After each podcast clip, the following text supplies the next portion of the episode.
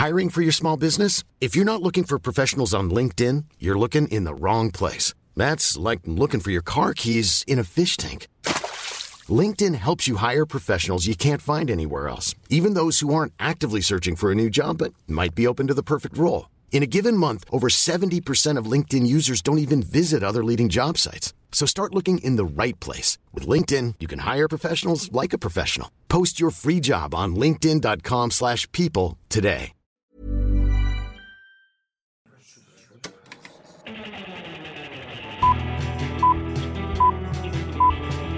Saca el fanboy que tienes dentro. No tengas miedo de enojarte. Esto es el Club de los Amargados. Damas y caballeros, bienvenidos a la versión tardía del Club de los Amargados. La edición enferma. Oye, ¿cómo amaneciste? Ahí está la respuesta. Bendito Dios que yo estoy del otro lado del pinche mundo y no estoy ahí, güey. Uy, seguro no tienes COVID. No, segurísimo, ya me hice la prueba y sigo saliendo negativo. Solo que Ah, ah, por oh, ok, ok, ok. ok. es que por baboso. eh, Haz de cuenta, es que todo se coordinó, porque ahorita que están saliendo varios casos, yo salí de la regadera encuerado. Y, o sea, yo me baño con, así con vapor. Yo tengo que tener agua caliente, caliente, caliente. Y entonces, claro, claro, sí, sí, sí, tú- eres de los míos. Sí, pues sí, es que eso de bañarse con un chorrito y con agua fría, no. O sea, yo tengo que tener Sí, no, mi no, sauna. no, no, está mal, eso está mal. Sí, sí, Está sí. mal eso. Pero por baboso, para todos lo que hacen lo mismo que Sergio y, y yo, llévense la toalla. Llévense la toalla con ustedes. Porque a mí por baboso se me olvidó la toalla y me salí, o sea, salí del vaporzote a buscar la toalla. Y la peor cosa es que baboso no me había dado cuenta de que sí me había llevado la toalla. Entonces salí a Oh, encuerarme. Pendejo. Sí, salí a encuerarme de okis, así que me enfermé de okis, pero mira, ya estoy aquí. Tengo un tecito con cuatro sobres de tés y con 10 minutos de recalentado, así que creo que sí voy a poder sobrevivir el programa. Mira, pues si tú, si tú crees que tienes una razón pendeja, güey. ¿Qué? A mí, yo traigo poco, yo traigo dolor de garganta, pero ya es un dolor muy pequeño. Mmm, sospechoso. Es una razón muy pendeja. ¿Qué? El otro día fuimos a ver Boogie Nights al cine. ¡Oh! Eh, antier, fuimos a ver Boogie Nights al cine y pedí un chocolate caliente. Ajá, ajá. ¿A poco venden chocolate caliente en Álamo? es que yo creo que por Navidad tienen Ah, como que un menú, menú especial. especial, y, es, Ah. y es galletitas con cocoa. ¡No! Pedí- ¡Qué rico! Pedí y pues digamos que estaba muy caliente y me quemé la garganta. Espera, ¿por eso te duele la garganta? ¿Porque te la quemaste? Sí, ¡Qué sí, siento, o sea, es que siento así, pero es que siento como que un dolorcito en un lugar específico, o sea, y lo siento como si hubiera una llaguita pequeña, y, o sea, no es una, Dios. no es una quemadura cabrona, pero sí siento como cuando se me quema la lengua, pues sí, también tengo la lengua poquito quemada, pero E- Es que sí. también tengo la garganta un poco quemada. Yo sé la sensación de quemarse la lengua y de tenerla así quemada durante todo el día, hasta varios. Oh, sí, está bien, está bien culero. está horrible, pero la garganta, madre mía, tranquilo, el chocolate no va a ningún lado. Yo, yo siento, yo siento como que, yo siento como que ya me ha de haber pasado antes, pero hace muchos años. No, ni idea que se sienta eso, pero pues aquí tenemos el, el episodio enfermito, destruido del Club de los Amargados, pero para que vean, aquí estamos, aquí estamos. Sobre- Tardecito, pero sí llegó esta semana. sobrevivimos y, oh, sobrevivir. Oh, eso me recuerda. Vamos a hablar de Scream. Ah, sí. Ay, qué, qué, qué fea transición para decir. Yo iba a decir, yo iba a decir de que, yo iba a decir de que, qué bueno que llegó tarde porque así vamos a poder hablar de Scream. Bueno, también en la noche. Yo tengo muchas cosas que hablar. ¿Quieres hablar de Scream luego, luego o quieres dejarlo hasta el final? Vamos a dejarlo hasta el final porque también tengo muchas cosas que decir. Es que Vamos yo me eché todas las películas de Scream, Sergio. Yo las quería ver, pero pues ya no tuve tiempo. No has visto ninguna más Porque- que la primera. La primera y la cuarta las he visto, pero la Ah, cuarta la vi hace mucho. Y la segunda y la tercera siempre he tenido ganas de verla. Entonces quería verlas, pero pues la verdad no tuve ni tiempo. Pues esta vez, este lunes me regresé a Austin. Y pues sí, la neta sí quería. O sea, la neta me moría de ganas de verlas todas. Pero pues ya no sé. La Nesh, ya viste las mejores. Sí, no, yo sé, yo sé. yo sé. Créeme. Pero igual, pero igual tenía curiosidad de verlas. Te- Ay, es que no sé cómo vas a reaccionar porque, haz de cuenta, yo con las películas de terror, sobre todo con los slashers, al estilo Scream, Cara de Cuero, La Masacre de Texas, Pesadilla en Calle del Infierno, Jason, todos esos, yo sé que la primera usualmente está bien fregona y las secuelas están horribles. O sea, durante años Ajá. yo me fui pensando eso, de que eran porquería, que todas las secuelas de terror no sirven. Y luego empecé a ver las secuelas de Halloween. O sea, la, la 3, la 4, la 5, la 6, todas me las eché. Y me di cuenta que no estaban tan gachas. O sea, que sí están malas, pero que están muy disfrutables. Entonces, cuando yo empecé a ver las secuelas de Scream, yo esperaba que fuera lo mismo. Como que, está bien, están malas, pero están disfrutables. Y no, Sergio. La 2 y la 3 sí están horribles. Sobre todo. ¿En serio? Ni siquiera están de que, ah, chistosonas. La segunda como quiera. Pero la tercera, la tercera sí está gachísima. Gacha, gacha, gacha, fea. O sea, parece comedia ya. Pues es que es una comedia, ¿no? Pues, eh, es que. yo- Yo digo que es una. O sea, es que. Sí es una comedia en el punto de que es una sátira a las películas de terror, mientras que sigue siendo una película de terror. Por ejemplo, anoche, después de haber visto Scream 5, me volví a ver Scream original, porque dije, nah, ya, ya me vi todas, pues regresemos a donde todo comenzó. Y la Scream original sigue siendo mi favorita y sigue siendo la mejor, porque sí, o sea, es esa, es lo que se enorgullece de la franquicia de Scream, de siempre decir que ellos saben lo que se tratan las películas de terror, que se burlan de ellas, que saben cuáles son sus tropos, sus clichés, chalalalala. O sea, sí tiene todo eso la primera película, pero no deja de ser una película interesante de terror al mismo tiempo donde quieres saber quién es el asesino. Y yo siento que poco a poco cada película se iba convirtiendo más y más y más y más, un poquito más en comedia, hasta tal punto donde, ya. por ejemplo, en la tercera, yo sí, en la tercera tienen que traer de regreso un personaje que se muere para que explique las reglas de terror de las trilogías. Y no sé, o sea, se me hizo... Se me hizo muy tonto. Se me hace muy tonto muchas decisiones que toman en la 3, donde ya plenamente, en lugar de ser una película de terror con tonos de comedia, ya se convierte en una comedia completamente. Y es horrible, es horrible. Ay, ya tengo, tengo curiosidad porque de, de oír tu opinión de la tercera, porque yo pensé que íbamos a estar como que en el mismo... De la quinta, quieres decir, ¿no? De la quinta, ajá, de la más nueva. ¿Qué dije? Tercera. Ah, de la... porque dije tercera. De la quinta. Eh, pero... No, vamos a dejarlo para el final. Es que le dimos la misma final. calificación. Sí, es que le dimos la misma calificación en O Letterboxd. sea, estamos de yo acuerdo siento- en varias cosas. Ajá, o sea, definitivamente creo que vamos a estar más o menos en la misma página, pero por lo que me estás diciendo, tal vez no tanto. Pero ahorita hablamos. ahorita ah, hablamos está bien, de- está- bien, está bien. hablamos, ahorita hablamos de. Eh, Eh, bienvenidos sí. a El Club de los Amargados, eh, este podcast donde les hablamos de todas las noticias del cine. Estoy ronco no porque estoy enfermo, sino porque me lo acabo de levantar. quemado. Y yo aquí les presento al enfermo, al niño millón de Ah, no, suscriptores. pensé que no lo ibas a decir. Eh, a huevo, lo tengo guardado desde el lunes. No, ya sé, sí me queda claro. Nunca recibí tu felicitación. Felicidades, un aplauso a Héctor porque al fin llegó al millón de suscriptores. Gracias, gracias. uh, uh, Eh, gracias. Héctor Portillo. Ah, gracias, qué bonito. Y con ustedes les presento al cumpleañero. Que le vale hueva. Eh. Que le vale. Y no me contesta hasta 10 días después. Güey, entonces es lo mismo. Ya sé, está bien, por eso no digo nada. con ustedes. Ya lo dijiste. Está bien, ya, el cumpleañero Sergio Muñoz. Gracias, gracias. Hasta asco me dio. Ver. No, no te creas, no te creas. Feliz cumpleaños. eh, recuerden seguirnos, recuerden escuchar el podcast en Spotify y Apple Podcast. Esa es mi pregunta, ¿por qué decimos recuerden escuchar el podcast en Spotify y Apple Podcast si lo están escuchando en este momento en Spotify o Apple Podcast? ¿Cómo sabes que lo están escuchando en Apple Podcast? ¿Qué tal si lo están escuchando en... ¿Qué era? ¿Dónde salíamos antes? ¿En Google Podcast o algo así? No, sí, pero ¿por qué les decimos que lo escuchen cierto? Si de todos modos ya la gente lo está. Bueno, Bueno, ¿qué- tal esto? ¿Qué tal esto? Spotify y Apple Podcast. Recomiéndenle a sus amigos que nos escuchen en Spotify y en Apple Eh, Podcast. sí, Ahí está, recomiéndele listo. a todo mundo, eh, recomiéndele a todo mundo que nos, que nos No, escuchen en Spotify y Apple ¿Sabes qué me sorprende? No, ¿Qué? no hicimos podcast en quién sabe cuánto tiempo. Y luego Ajá. hicimos el especial de Spider-Man e inmediatamente ya estábamos en el top 10 de podcast de cine. No, espérate, espérate. Ay, ¿qué? En todo el descanso, en to- yo me fijé que en todo el descanso, en todo el, break que nos dimos, estuvimos en el top 25. De todos estuvimos en el top 25 yo de, también lo chequé. de, de cine. Así que... Gracias. sí nos escucha. Yo, yo digo que la gente sí está.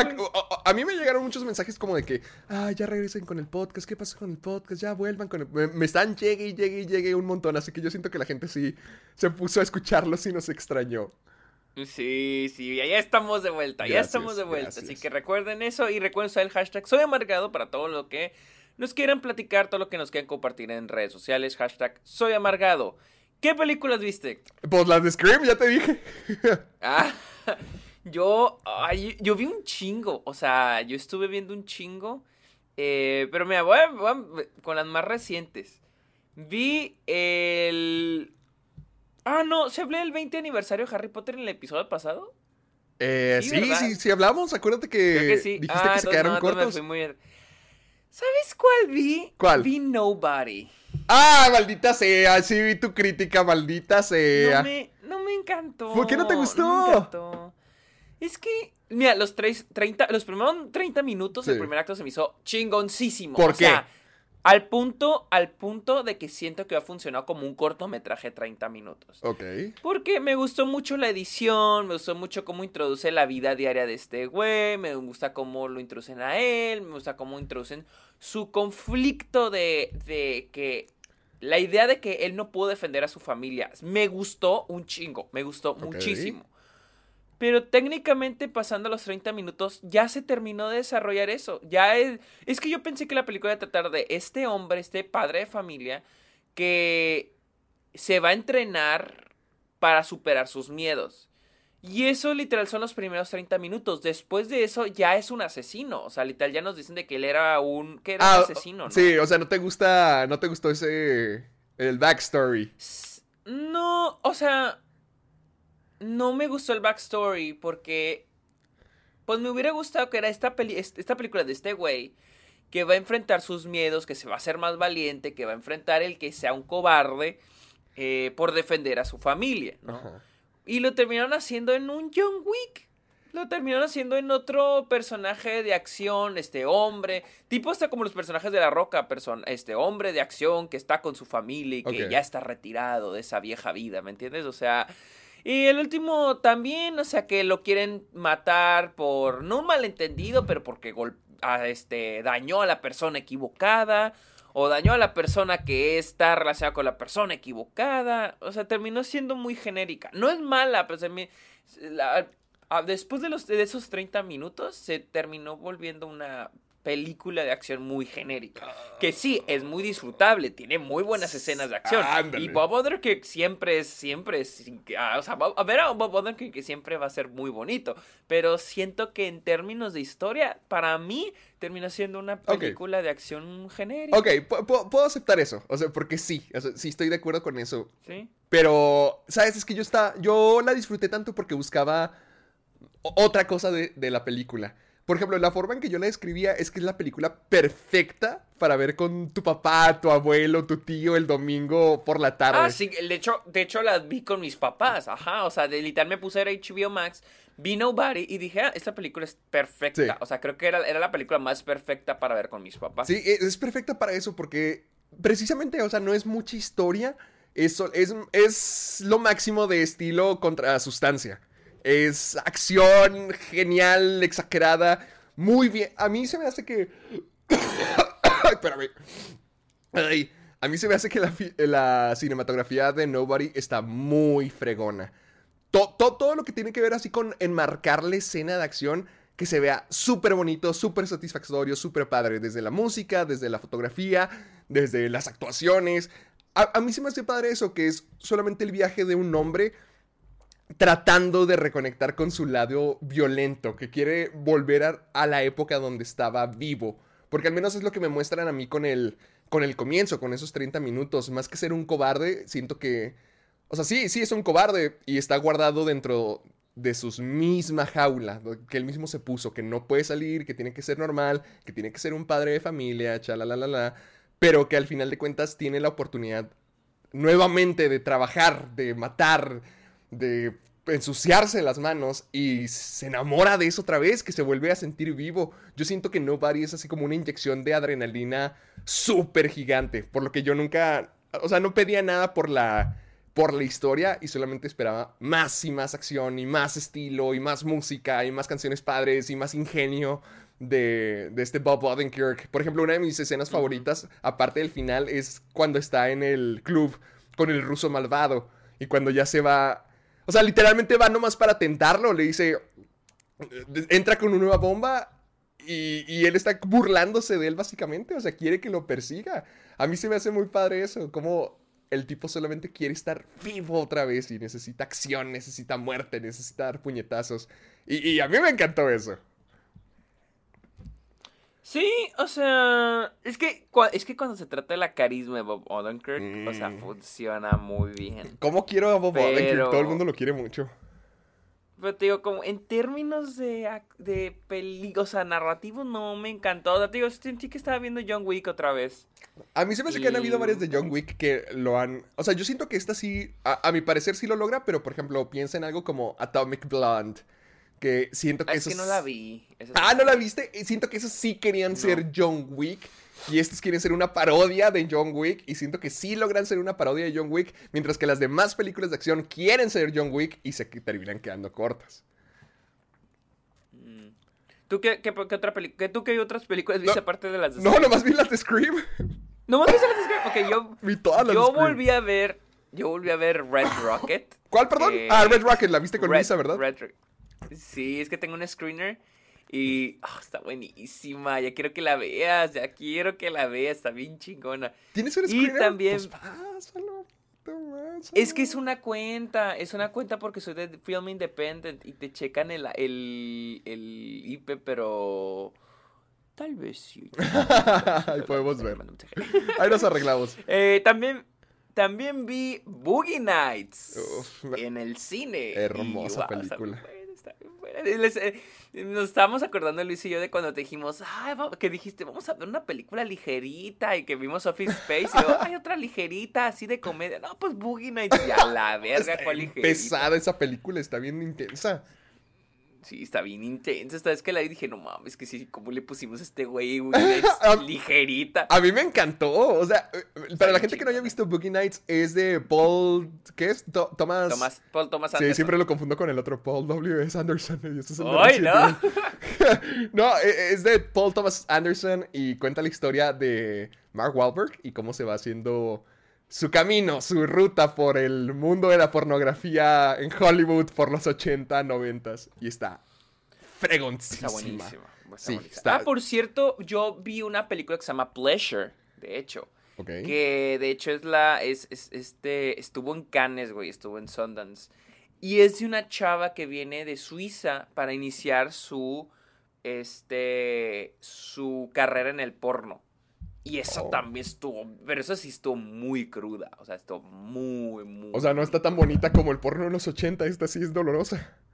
Sí, porque al menos siento que Boogie Nights, de hecho le encontré muchas similitudes al cine de Martin Scorsese, que la fotografía, la edición, incluso la historia es muy similar, tiene hasta una escena igualita que Goodfellas cuando el, cuando el, el personaje principal le va y le ruega a su mentor al casi al final de la película. Hay una escena muy similar que en Goodfellas. Eh, y siento que es como... Hay una romantización de este mundo, siento yo. Del mundo del porno. Como del mundo de los criminales en Goodfellas.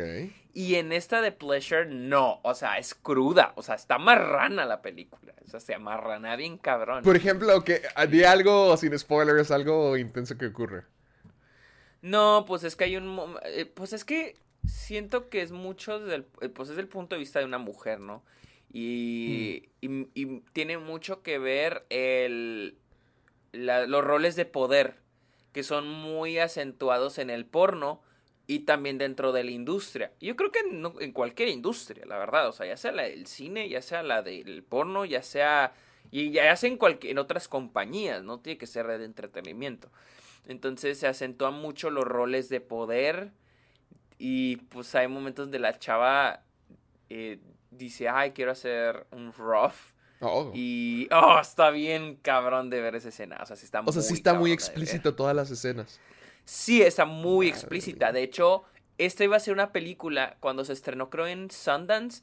Eh, A24 la iba a, de- a distribuir, pero A24 le dijo a los productores que la tenían que censurar y los productores dijeron que ni Oh. madres y al último terminaron yéndose con Neon, los de Parasite. Sí.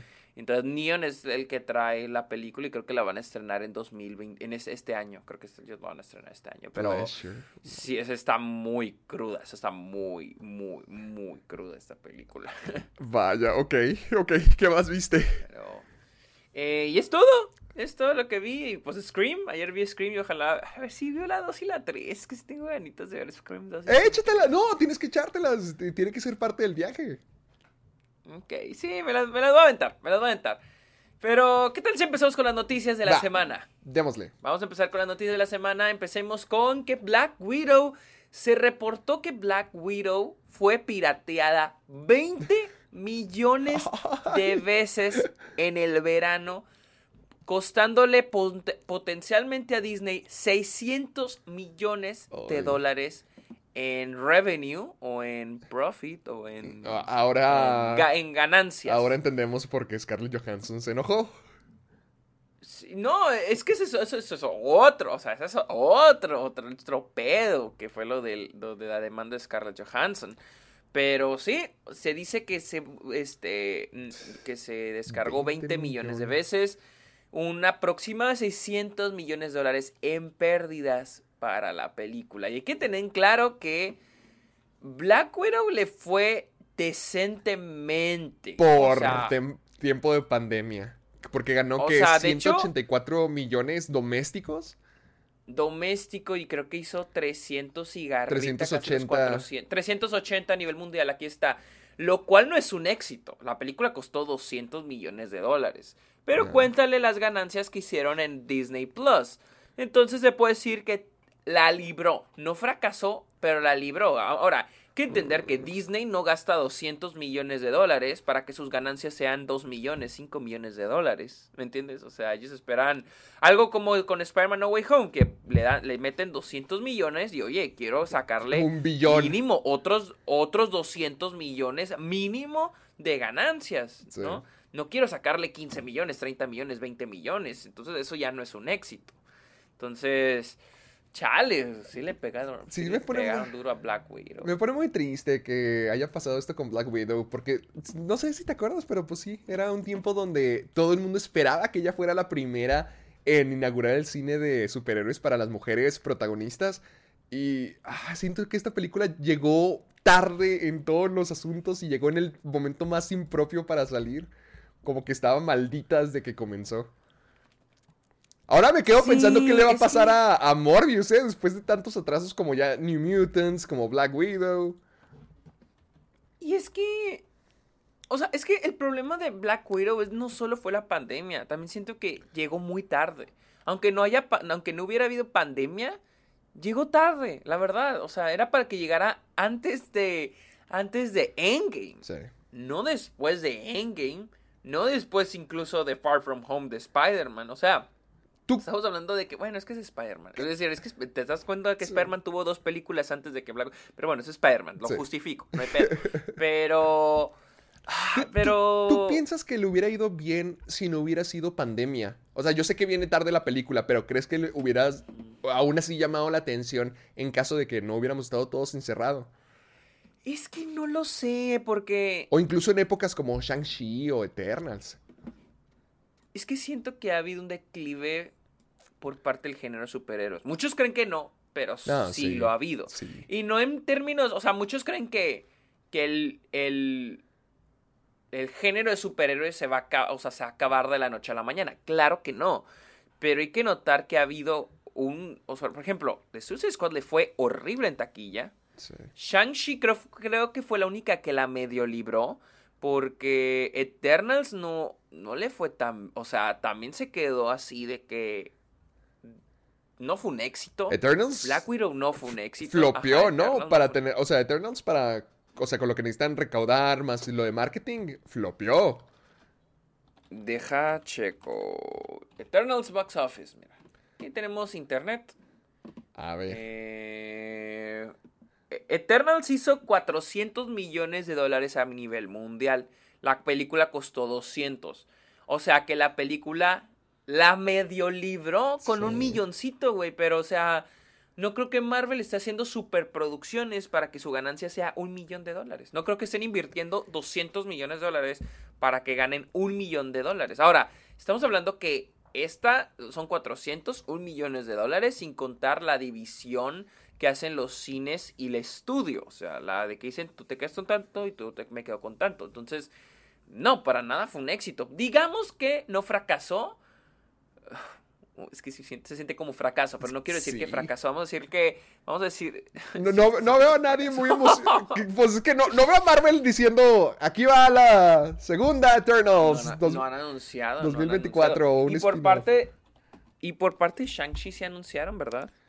Shang-Chi lo luego, bueno, no sé si lo luego, pero yo sé que ya tuvo su anuncio para segunda película. Pero Eternals, nada. Shang- Shang-Chi hizo 432 millones de dólares.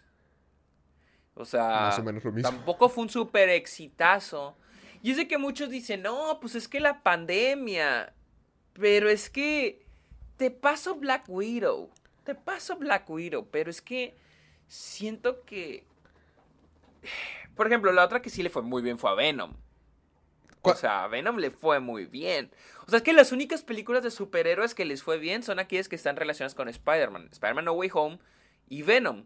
Son, Sí. creo, las únicas películas de superhéroes. ¿Cuáles, ¿Cuáles más se estrenaron? De superhéroes, Ah. Escuadrón Suicida, Black Widow. Es que más que nada Marvel. De DC Comics, Y- ¿qué y- se estrenó? Se, se estrenó el Snyder Cut en, En, en- HBO Max. En HBO y, ni, y creo que no estuvo tampoco así que los puestos más altos de lo más visto. Entonces, e- esa es, la, esa es la cosa, ¿me entiendes? Muchos van a decir que The Suicide Squad se estrenó en HBO Max y que eso le afectó a la taquilla.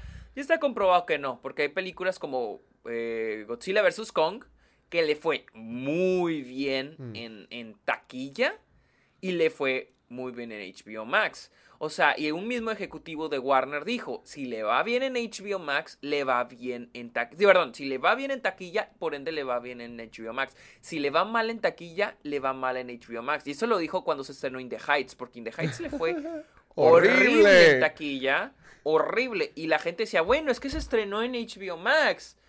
Pero al ratito salieron los números de HBO Max y no fueron muy impresionantes. ¿Me entiendes? O sea, lo mismo de Suicide Squad. De Suicide Squad se quedó atrás de Godzilla vs. Kong. Incluso se quedó atrás de Mortal Kombat en HBO Max. Entonces, siento que sí ha habido una baja en el, en el cine de superhéroes. Entonces, no sé si Black Widow le hubiera ido bien si no hubiera pandemia. Tal vez le hubiera ido bien si se hubiera estrenado antes de Endgame. Yo siento que Black Widow debió haberse estrenado entre Infinity War y Endgame. Sí. Ah, ok. en- Sí, en esas antes de su películas. muerte, sí. Antes de su muerte debió haberse estrenado. No después, porque siento que ya pierde el se pierde el interés. Ahora, estamos en un punto donde creo que por, por ahí veo un rumor, y no lo vi en noticias, pero había un rumor donde dicen de que, ay, Doctor Strange eh, es- va a ser un homenaje a todo lo que es Marvel. Y yo sé que, ok, más cameos. Y es de que Sí. siento que Marvel está eh, consciente de ese declive que va a tener que depender en la nostalgia, va a empezar a depender en los personajes de antes. Y no, o sea, en unos cinco años van a volver a traer a Robert Downey Jr. Y, a Chris- y y bueno, dicen, dice, se rumora que tal vez hasta Chris Evans vuelva para Doctor Strange, Multiverse of Madness. Ah, Entonces siento que ya están hasta dependiendo del, de la... Por alguna razón, por algo, están dependiendo ya en la nostalgia. Es es que, ¿sabes? Desde hace años ya estábamos hablando de la fatiga de superhéroes. Desde hace mucho estábamos preguntándonos si ya había estado bueno, si ya nos estábamos empezando a cansar. O sea, como que la conversación ya lleva varios años. Pero ahorita creo que tenemos la fatiga y también ya la saturación. Porque ve cuántas cosas sacaron Marvel este año. Sacaron como 10 propiedades. Las series. Sí, de, de ser, mira, es... Y, y de hecho, cada serie que mientras que iban saliendo, menos bien le iba yendo a cada serie. Fue WandaVision, fue Loki, fue el eh, eh, Capitán, eh, el Falcon y The Winter Soldier, y luego fue Hawkeye. Y Hawkeye ya casi nadie habló de... What If también. Y Hawkeye nadie habló de ella. What If se habló muy poco. Eternals pasó de gracia muy, muy rápido. Shang-Chi también. O sea, como que el hecho de que estén sacando tantas, tantas cosas, si una no te la hace memorable, pues ya te olvidas de ella y ya, al cabo viene la siguiente, no pasa nada. Pero no sé, siento que eso sí está reduciendo, sí están priorizando la cantidad sobre la calidad. Y creo que eso los está empujando a, para seguir impresionando a la gente, hacer cosas como Spider-Man No Way Home. O sea, traer ahora cosas del pasado. Y fíjate qué es lo que viene este año. Eh, la de Flash, pues va a traer multiversos, va a traer a Batman de los 80. Eh, Multiverse of Madness, lo mismo, los rumores que se dicen de propiedades de Marvel de los 2000 Siento que esa es la siguiente fase de esto y ahora sí ya se me está haciendo un poquito como que ay, escarbando en el corazón de la nostalgia de la gente para seguir siendo pláticas. Sí, exacto, exacto. Y es de que. Y es que siento que para mucha gente, porque he oído que muchos lo han dicho, Endgame fue el final. O sea, ya como que Endgame es de que, ok, ya, hasta aquí estuvo, ¿no? Eh, Spider-Man, miren, Spider-Man ni lo contemos porque Spider-Man no importa si lo tiene Sony. Spider-Man siempre va a jalar. Si lo tiene MCU, no importa. No importa si sea la peor película de Spider-Man Spider-Man siempre va a jalar gente. Spider-Man siempre va a ser taquillero. Al igual que Batman. Batman. No, no puedes usar a Batman o Spider-Man para decir si el cine superhéroes está ah, floreciendo, si le está yendo bien o está mal, porque son los superhéroes más queridos. No solo de superhéroes, sino de la historia. O sea, en general de la historia son de los personajes más queridos. Entonces siempre van a ser. Este. Siempre van a hacer buena taquilla. Pero que hay de personajes nuevos. O sea, no creo que Marvel dependa de, de los viejos todo el tiempo. O sea, sino que hueva. Ahora, por ejemplo, siento que, por ejemplo, acabó Endgame, para mucha gente ahí acabó en Marvel. Y luego vienen las, las series, que no sé si es algo bueno o algo malo, porque mucha gente no está viendo las series. ¿Me entiendes? Creo que para la gente es más fácil ver una película que ver toda una serie completa o seguir toda una serie.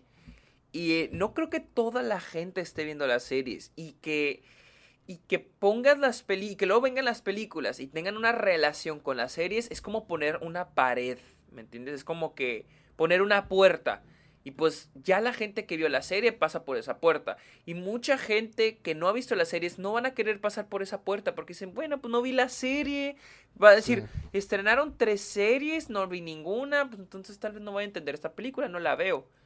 ¿Me entiendes? Es, es, esa es la cuestión. Por ejemplo, creo que mi mamá antes como que no era como que... Y es que es de la cosa, recuerden que la taquilla no se hace, no la hacen los fans, la taquilla la hace el público en general. Sí.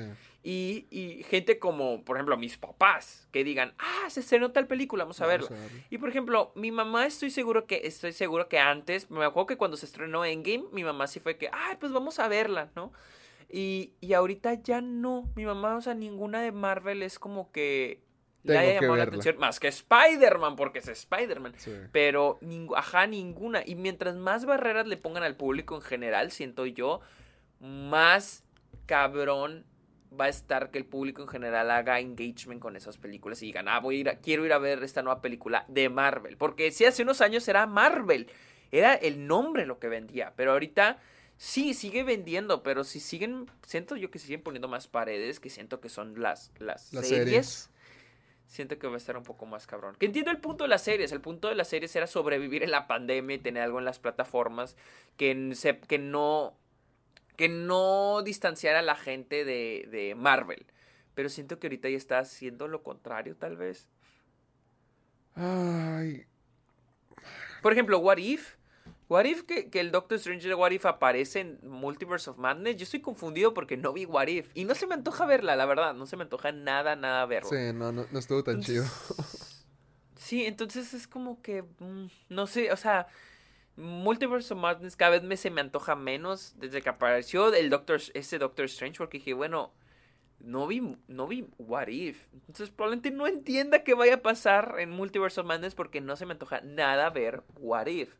Esa es la cosa, que no sé si Marvel cree que porque aparezcan en las películas la gente se va a sentir motivada por ver las series para entender la película. Pero yo siento que no, siento que la gente va a decir, ah, o veo la serie o no veo ninguno, mejor no veo ninguno. No sé, no sé. Habrá, habrá que ver, habrá que ver cómo le va a Multiverse. Pues sí, hay que esperarnos ya a marzo y ya sabremos. Ah, ya se estrena en marzo, ¿verdad? Sí, ya no falta nada, maldita sea. Ah, chale, vamos, habrá que ver. Pero vamos a hablar ahora de Gal Gadot, porque Gal Gadot habló de Cleopatra, es la nueva ¿Por qué te ríes? ¿Qué dijo? ¿Qué? Oh, dijo. ok, esta fue una entrevista para InStyle, Ok. eh, una revista que se llama InStyle, y, eh, y le hablaron y le preguntaron eh, sobre cómo ella ve la nueva película de Cleopatra. Y dijo, no puedo revelar mucho, pero te puedo decir que vamos a celebrar la historia de Cleopatra. Vamos a, we're going to show not just, no solo vamos a mostrar qué tan sexy y atractiva era, Ajá. pero qué tan estratégica e inteligente y cuánto impacto ella tuvo, cuánto impacto tuvo y sigue teniendo en el mundo en el que vivimos ahora. Eh, vi todas las películas de Cleopatra, las que se han hecho a través de la historia, pero es- creo que estamos contando la historia que el mundo necesita oír ahora. Eh, una respuesta muy genérica. Para una película que siento yo que va a ser una película también genérica. ¡Oh, llena qué de la! ¿Dónde están tus esperanzas? ¿Dónde están tus esperanzas? No me, no me gusta nada en lo que sale Gal Gadot. no me gusta nada. O sea, nada más creo que me gustó la primera de Wonder Woman. Pero en serio, eh, no, no me gusta ella como actriz. Está No. horrible. Eh, eh, estas, no mames, la- cuando fuimos a hacer Boogie Nights, pasaron el tráiler de, de, del, eh, ¿cómo se llama? Muerte en el Nilo. Ah, ok. Ajá. Y la gente se estaba riendo. Ah, ¿En serio? Literalmente se estaba ¡Shit! riendo del tráiler. O sea, Oh, no. porque ella, o sea, actúa terrible. o sea, y luego, ay, luego este, este Kenneth Bagan cuando dice, merde. ¿Qué? The- There's a crime and it's a murder. Un asesinato, murder. Ahí se rieron todos. murder. Sí, nosotros nos estamos riendo. o sea, es que, a murder. Ay, esa película camping, ¿no? A murder. Mira, busca el tráiler y busca y dice. No, no, a ver, no, a ver. y Busca y dice, a mu- a Ni me acuerdo, ni me acuerdo de esa cosa. Ay, no sé, es que Cleopatra y antes era Elizabeth Taylor, no manches, fue como como- Siento que Diosito es que Gal Gadot nomás no pega. Yo creo que todo el mundo ya la hicieron Mujer Maravilla y todo el mundo la venera por eso. Pero creo que poco a poco podría desaparecer porque no siento que ninguno de sus otros papeles haya pegado. Este, Rápidos y Furiosos, Nell, Red Notice. Nah. O sea, Red Notice son... Pues en Rápido y Furioso, en Rápido y Furioso no la contaría porque no, no, ahí no le están tomando como una estrella como le toman ahorita en Red Notice, por ejemplo. Sí. O en Dead of the Nile. No sé. No la. Es que sí. Es que, es que Pero es que es siento como Mujer que, tam- es que como es que como que sí, como que sí y como que no, porque no sé, sí siento que hasta cierto punto sí es una estrella. Es, que sí es una no estrella tenido- porque es la Mujer Maravilla. O sea, es la superheroína más grande del cine de superhéroes.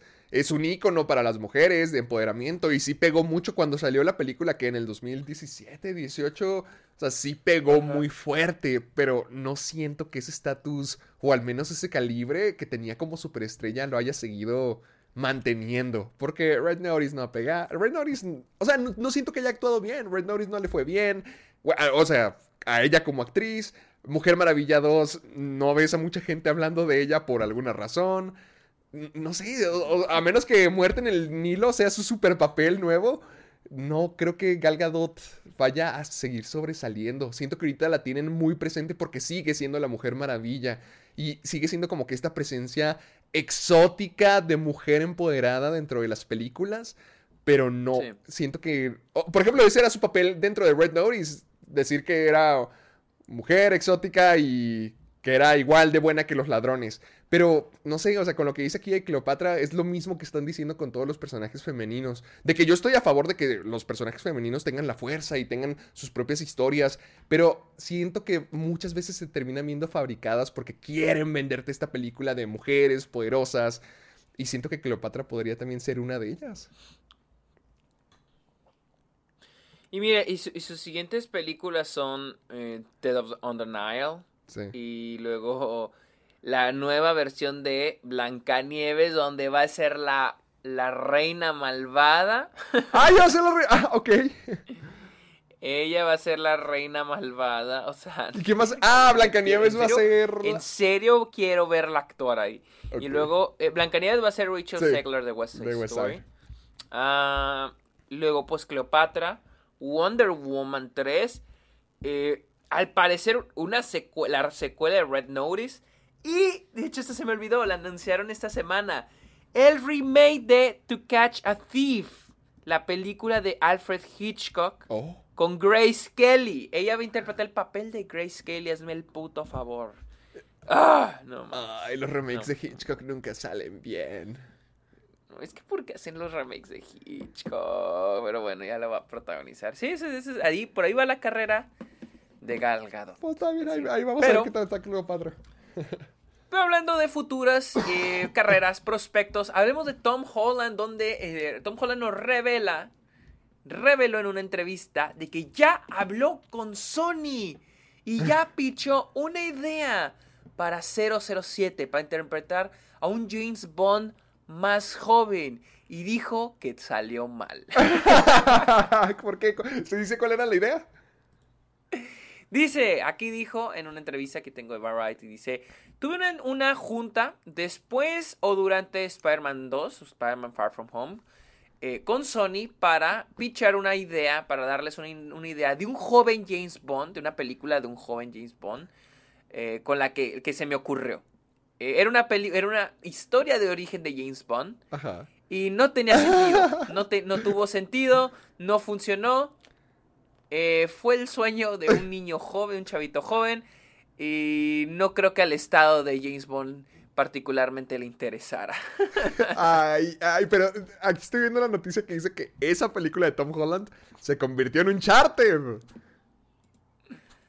Oh, entonces esa película terminó siendo Uncharted. Sí, porque dice, eh, aún así, o sea, después de todo lo que dijiste, dice en la entrevista, aún así Ah, había algo más. Acá dice, sí. Esa idea de un joven Bond eh, encendió la llama para una historia de origen de Nathan Drake.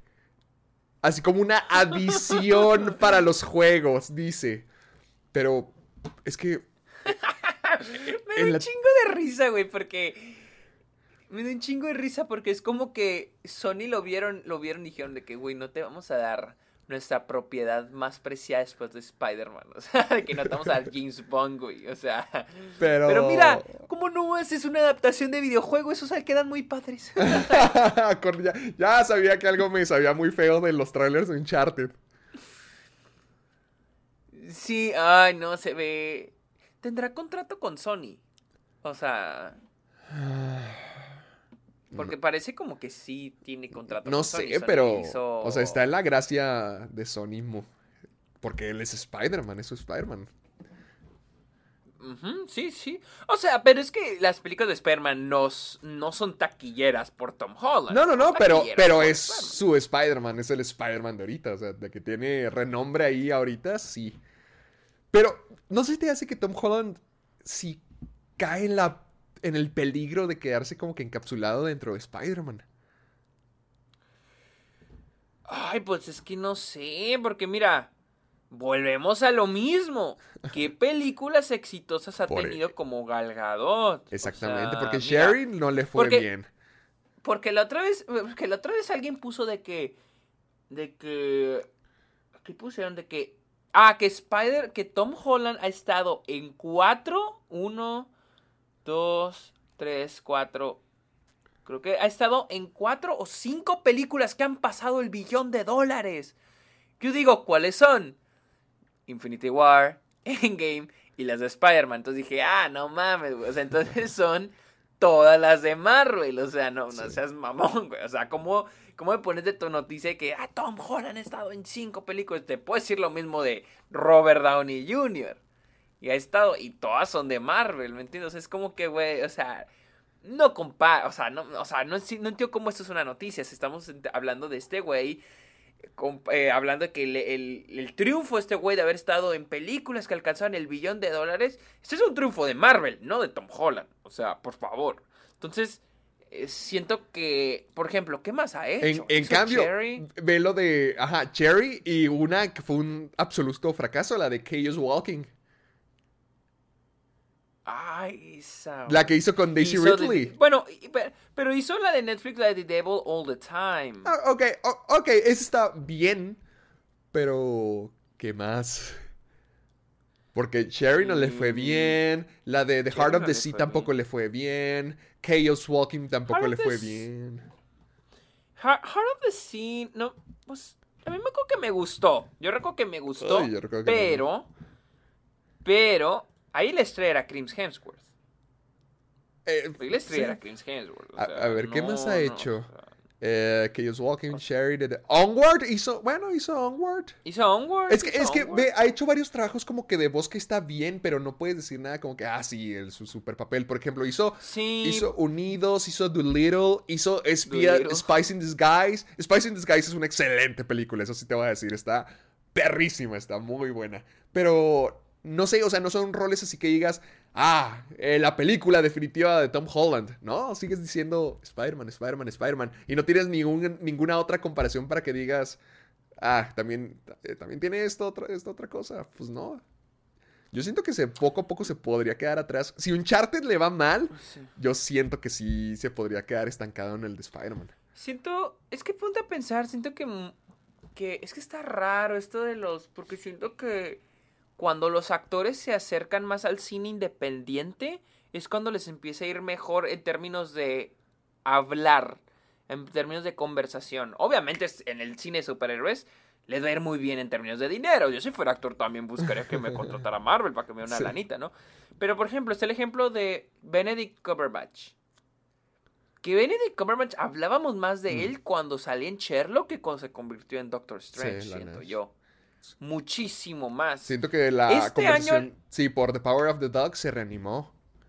Ajá, o sea, y digo, también salió en Spider-Man No Way Home, pero, o sea, como, o sea, en este año hablamos más de él, pero también consideremos que salió en The Power of the Dog, o sea, este güey ha interpretado a Doctor Strange en los últimos años y de repente tiene esta película independiente y ahora y otra y vuelve la conversación con él, ¿me entiendes? O sea, ya empezamos a hablar de nuevo de Benedict Cumberbatch. Entonces, eh, siento que cuando los actores se despegan un poco del cine, pues no solo independiente, también el cine de arte, o sea, o, bueno, de arte, no quiero decirle de arte, no me gusta ese término, o sea, pero el cine, este, que no es tan comercial, suelen salirse la conversación. Y más porque ahora siento que los blockbusters, como hemos dicho, solo duran en conversación un par de semanas y se acabó. Ya no vuelves a hablar de las películas de superhéroes en mucho, mucho, mucho tiempo. A menos de que sea para analizar su taquilla, como lo estamos haciendo aquí. Ah, vaya, que chale. Ay, bueno. Y luego tenemos, hablando de Spider-Man, John Watts va a producir un nuevo- una nueva franquicia de eh, Destino Final. Ay. Los que- ¿has, visto las películas de Destino Final? No, eh, vi, vi- He visto alguna que otra, pero.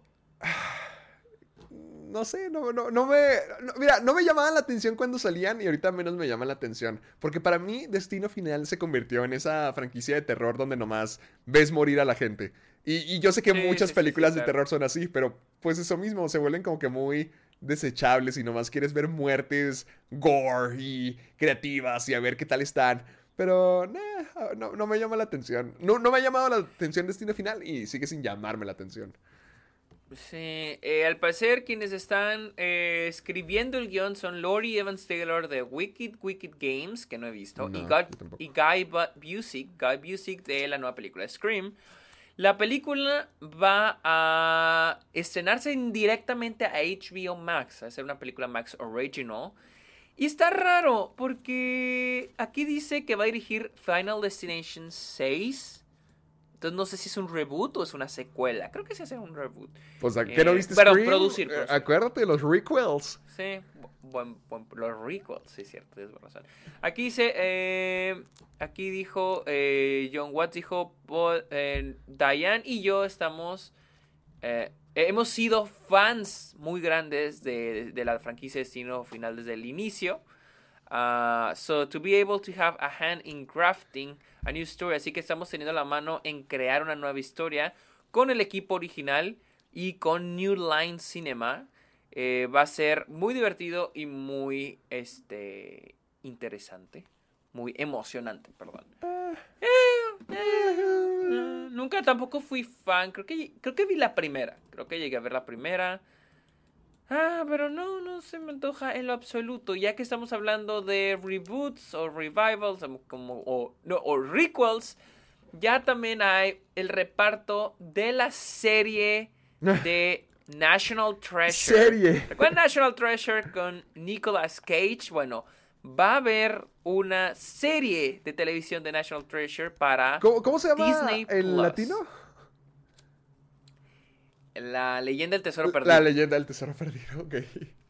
Güey, esas, esas- las vimos hace como durante pandemia Luis y yo las vimos y, güey, están bien cagadas, güey. No son buenas, no son buenas películas, pero es que el punto de ver estas películas es el punto de ver a Nicolas Cage en su máximo esplendor. O sea, ese es Nicolas Cage a la máxima potencia. O sea, no hay mejor. Si en serio quieren ver una película así donde Nicolas Cage es Nicolas Cage, vean las películas de National Treasure.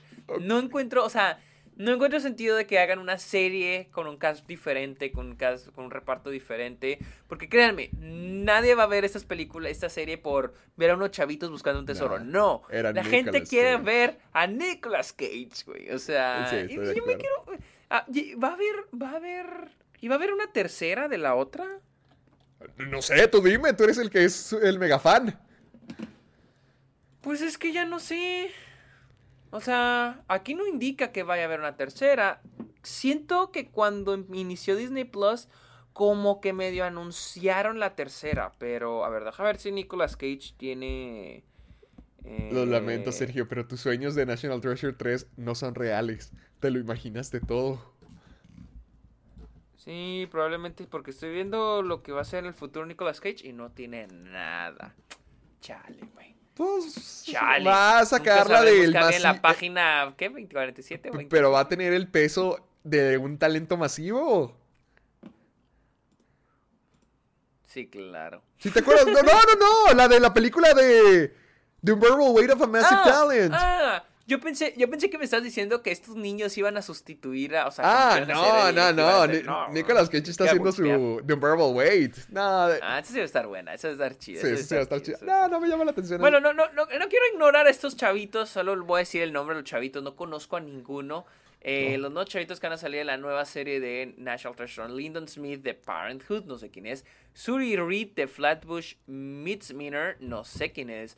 Jake Austin Walker de 12 Mighty Orphans, no sé quién es. Yeah. Antonio Cipriano de Jack Little Pill, tampoco sé quién es. Jordan Rodríguez de Light as a Feather, tampoco sé quién es. ¿Qué- qué- y, es Light as a Feather? ¿Qué es eso, güey? No, ni, ni idea. Son un poco Puro desconocido. A ver, Light as a Feather. ¿Es una serie? Ah, sí, es una serie de Hulu. Esas que hacen al montón y ninguna. Ah, Andas muy enojadito Disney esta mañana, ¿eh? sí, un poco. Pero sí, no, al parecer no. Mejor, no. mejor háblame de algo bonito. Háblame de El Callejón de las Almas Perdidas. ¿Cómo le pusieron el callejón de las almas perdidas? Pues, Apenas me di está, cuenta de está- eso. está cerca. En lugar de pesadillas, almas perdidas. Está bien, está El bien. callejón de las almas perdidas. No está, está, no está tan Está mal. ok, hecho, está ok. Nightmare, Nightmare Alley. Suena mejor el callejón de la pesadilla, ¿no? Sí, no, no. Hasta suena más comercial el calle- el callejón de las pesadillas, El pero. callejón de la pesadilla. Está bien. ¿qui- ¿Quién sabe qué, qué, es, eh, qué traía Bueno. Guillermo el Toro? Guillermo el Toro dijo que se estuvo mensajeando con Steven Spielberg y George Miller para acabar durante la pandemia Nightmare Alley. Qué chido, imagínate cuando Tus Los compas. directores ya decir, ay, sí, lo, déjale, mando, déjame le hablo a mi compa Eh, Esteban, ah, déjame- compa Jorge. déjame le mando un WhatsApp a mi George. George, ¿cómo no le caes para que me ayudes con un- ¿Qué onda, mi Esteban? Oye, Esteban, oye, Kyle, güey. Es que aquel. No sé si poner acá al Bradley Cooper en esta toma o mejor en No, no sé cómo otra. funciona el güey. George. Ven. Fíjate. Güey, ¿ya la viste? ¿Ya viste? Ah, ¿tú no se estrena No, ya? ¿verdad? todavía no se estrena. Creo que se estrena que el 27 de, de enero. Se me hace. Todavía ¿El faltan unos 27? mesecitos. Uno, unas semanitas faltan. Pero ¿cómo, cómo le ayudaron Sí, George porque- Miller y Steven Spielberg? Yo creo que fue en postproducción. A ver, deja ver. A ver. Ver la entrevista. Eh... ah, Es que está muy larga la entrevista esta. A ver, a ver, a ver. Aquí está, dice. Eh... Verga, ¿cómo duran buscarla? Uh, unique partners in- Ah, no, pues nada más dice que, que fue en, en, en la postproducción. Ah, ah, The bueno, qué, qué chido, qué, qué chido para Guillermo del Toro. Sí, the production was complete that fall. In the meantime, el Toro grabbed in lockdown like many. Ah, sí. No, espera. No, a ver.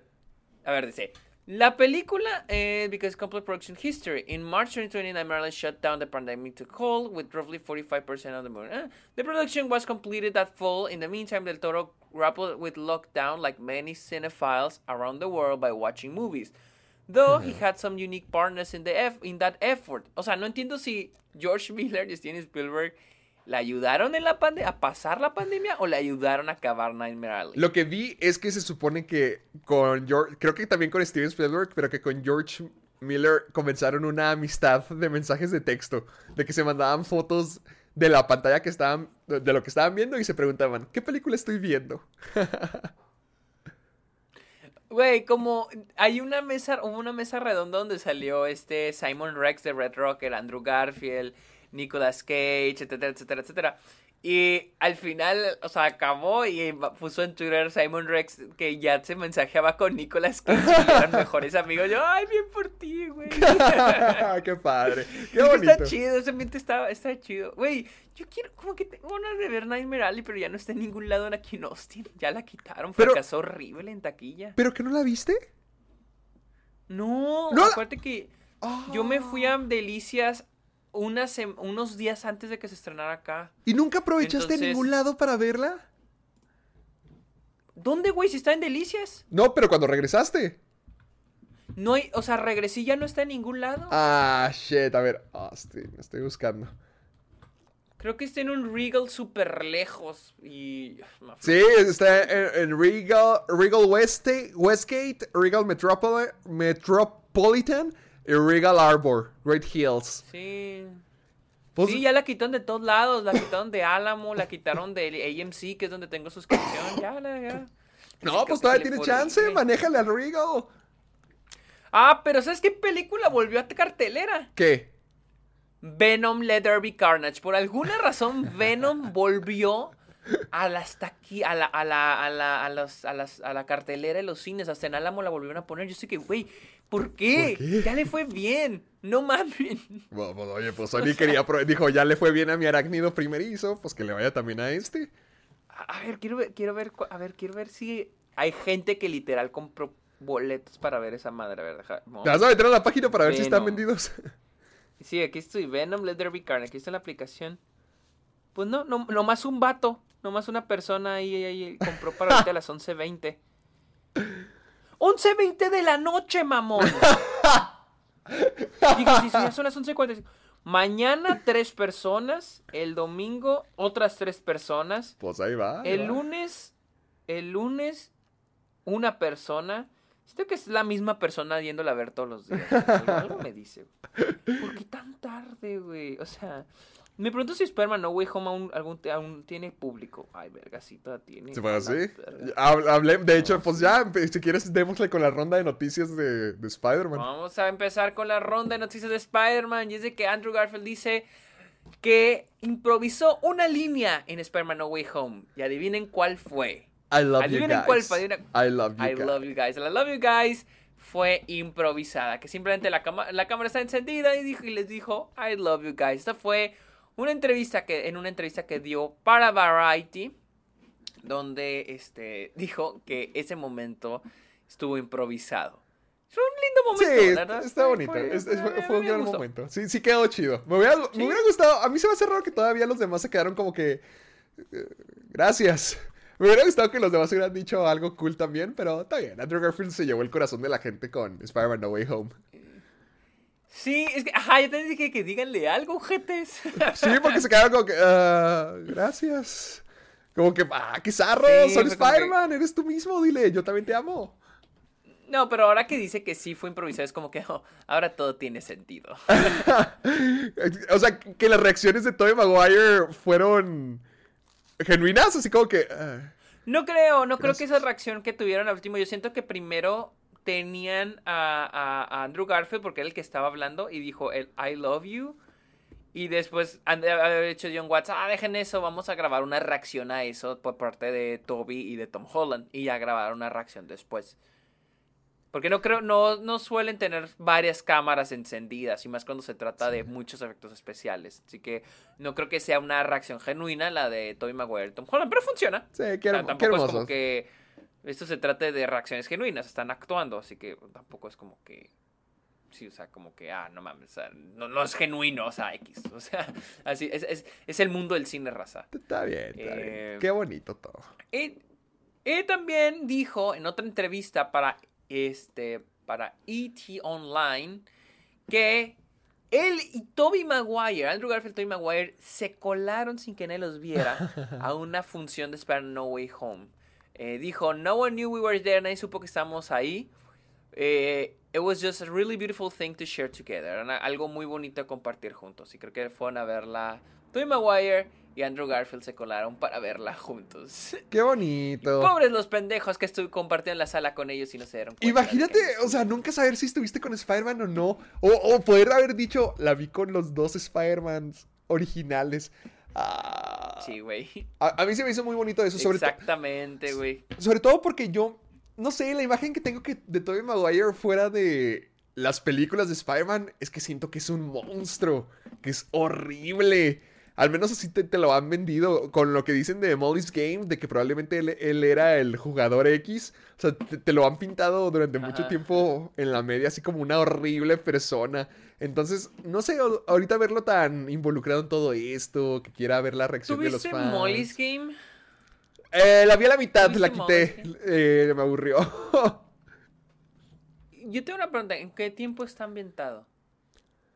Ay, no me acuerdo. No, no recuerdo haber así un periodo específico. ¿Por qué? Porque es que siento que Toby Maguire, la imagen que se ganó de, de viejo mamón, Ajá. siento que ha sido más porque le tocó vivir una época ojete con lo de los paparazzis y todo ese pedo. Pienso sí. yo, y por eso se ganó esa fama, se ganó ese carácter, ese carácter agresivo, o sea, pienso yo, o sea, pienso que no, no lo quiero, no quiero defenderlo, pero, pues no sé, o sea, siento que, pues pobre cabrón, güey, o sea, no sé, siento que terminó, tuvo que decidir en ganarse ese carácter, no sé, no sé. Tal vez sí es un hijo de la chingada al final del día, pero siento que fue algo que se que él tuvo que ir forjando para lidiar con los paparazzis en, en los 2000. Sí, eso sí, porque si te fijas, todas las los breakdowns que tiene siempre es con paparazzis. Por ejemplo, cuando está tratando de manejar y dice, quítense, no me dejan Sí. ver.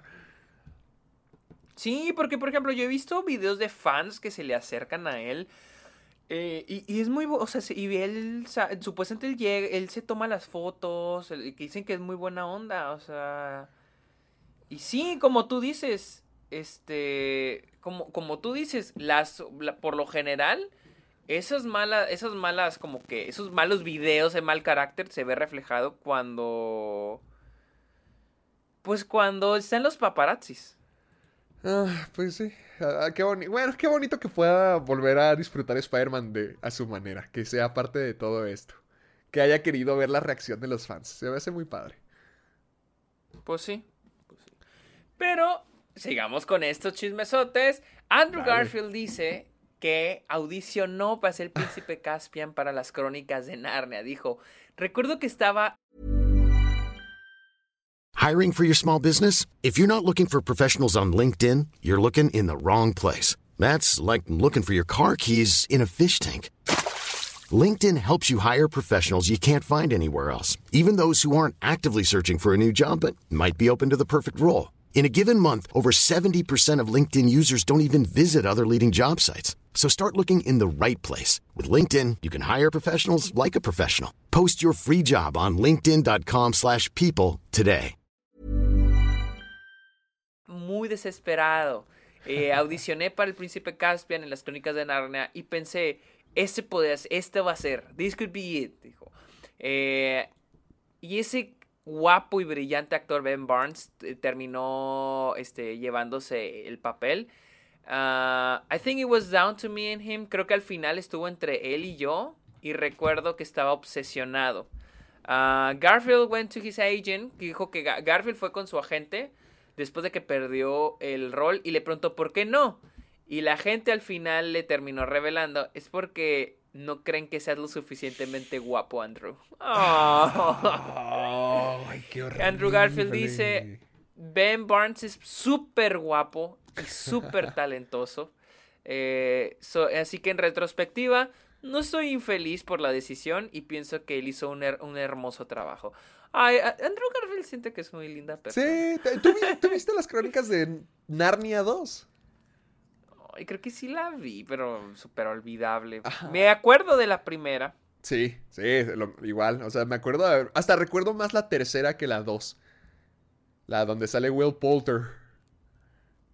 Yo esa no la vi. Ah, ah, bueno, no o sea, vi. yo vi las primeras, bueno, las únicas tres que hay, pero la más olvidable se me hizo la del príncipe Caspian, y de hecho no me acuerdo nada de Caspian. Y ahorita estaba investigando y al parecer la película salió en el 2008 y The Social Network no salió hasta el 2011, que fue el breakout role para Andrew Garfield. Entonces, no sé, siento que pudo haber tenido una carrera muy diferente, porque por ejemplo ahorita Ben Barnes, o sea, le supongo que sigue siendo un actor normal, pero no veo que le haya ido así tan, tan, tan, tan bien. Más que nada ahorita está haciendo como que series de Netflix y... Sí, ¿en qué ha salido?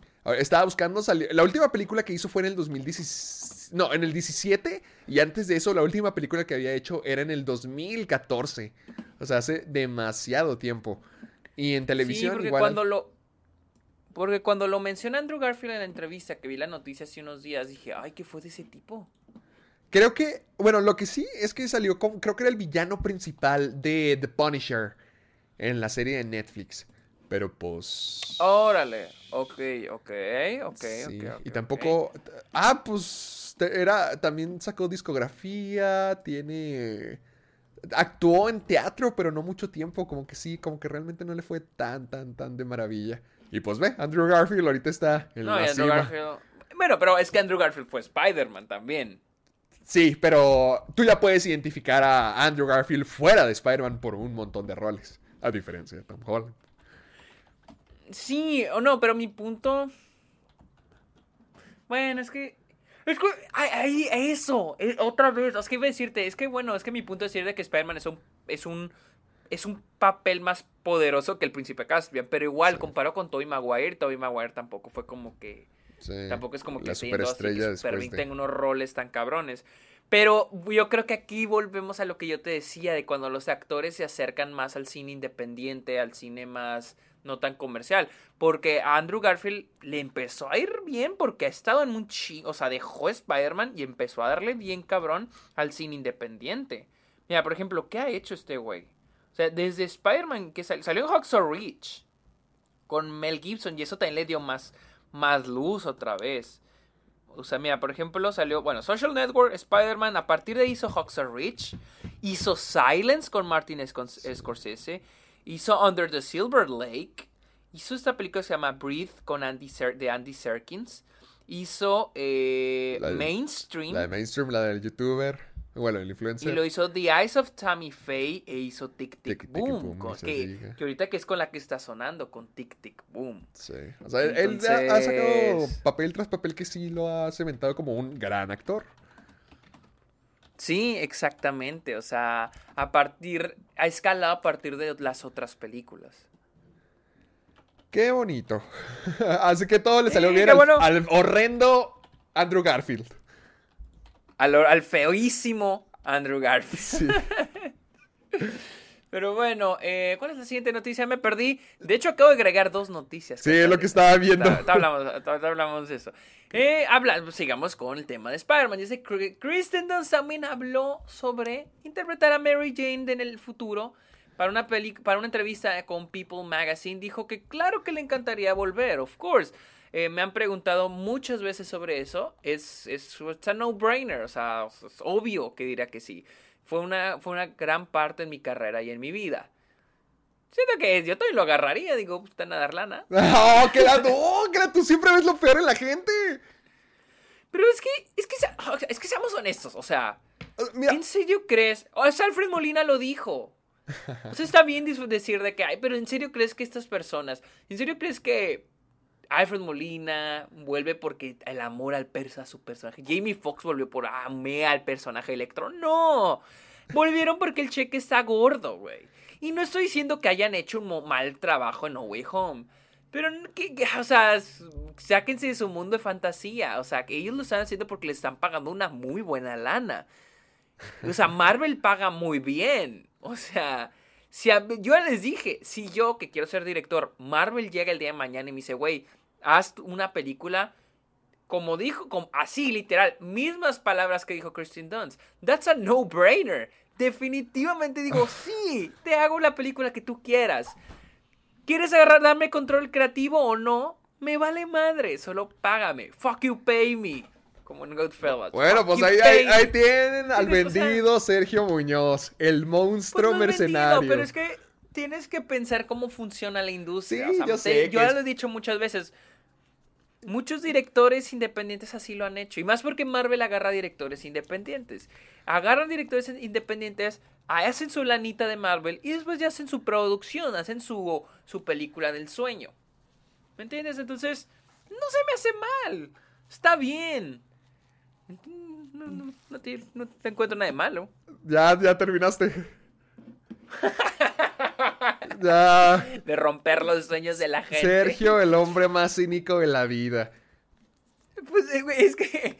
el dinero, no, es el dinero. ve la entrevista de, de, O sea, literal, Alfred Molina lo dijo. Sí, yo sé, dice. For me it's the money.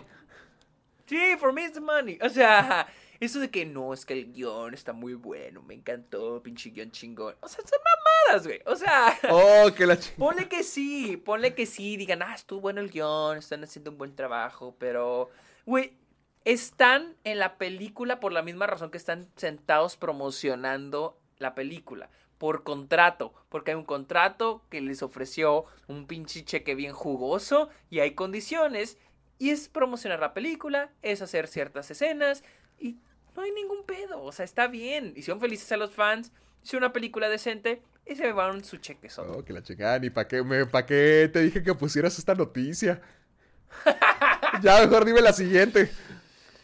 Y todavía no acabamos con las secuelas, precuelas, eh, spin-offs o lo que sea, porque se acaba de confirmar. Esta es la, la noticia que acabo de agregar en este momento.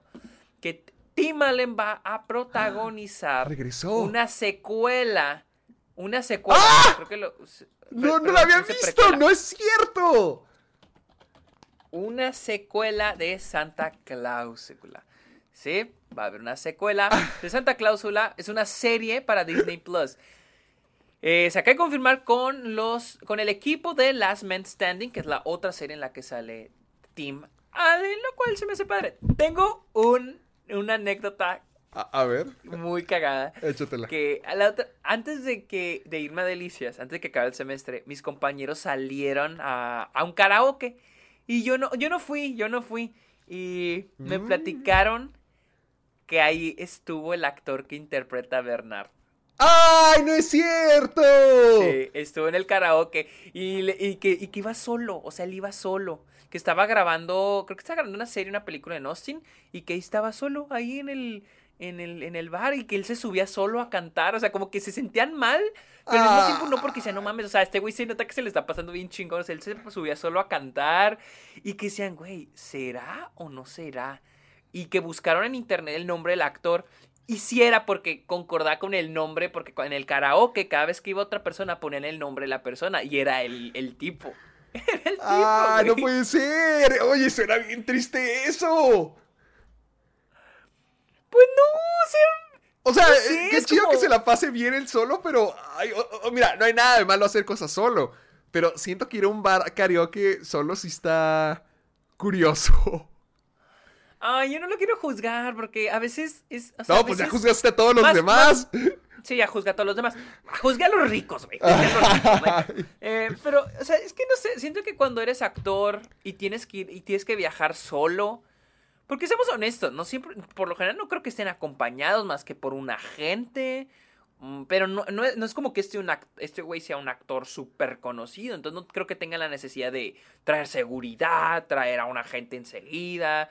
Entonces, ¿me entiendes? No, no, o sea.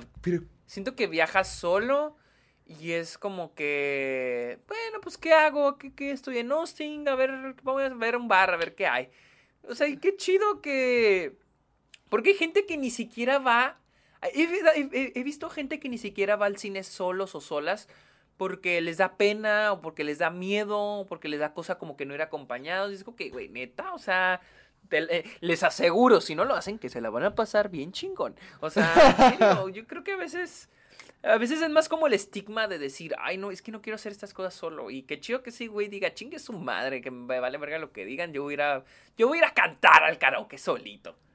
No sé. Ay, pues Porque- espero, porque- espero que sí sea así, porque mira, me- acabo de investigarlo y al parecer Sí, por otro lado. apareció la WWE. A la verga. A- apareció, te, te- déjame te mando el link para que lo veas. Porque, A a- ver, rólalo. porque por eso que me decías de que a lo mejor está en un papel, yo sí me quedo pensando. No, no, es que, es que, es que, su- es que creo que sí estaba en Austin. O sea, como que esto, mis, mis amigos dijeron que sí. Creo que alguien habló, le preguntó algo y que estaba en un- haciendo un papel en Austin, que tal vez estaba trabajando en Austin. Pues mira, ahí te acabo de mandar la imagen del, del papel más reciente que le acabo de conocer. A ver, sí, David Crumholz. Y que venía David, o sea, decía David literal en el karaoke. Ok. En la WWE.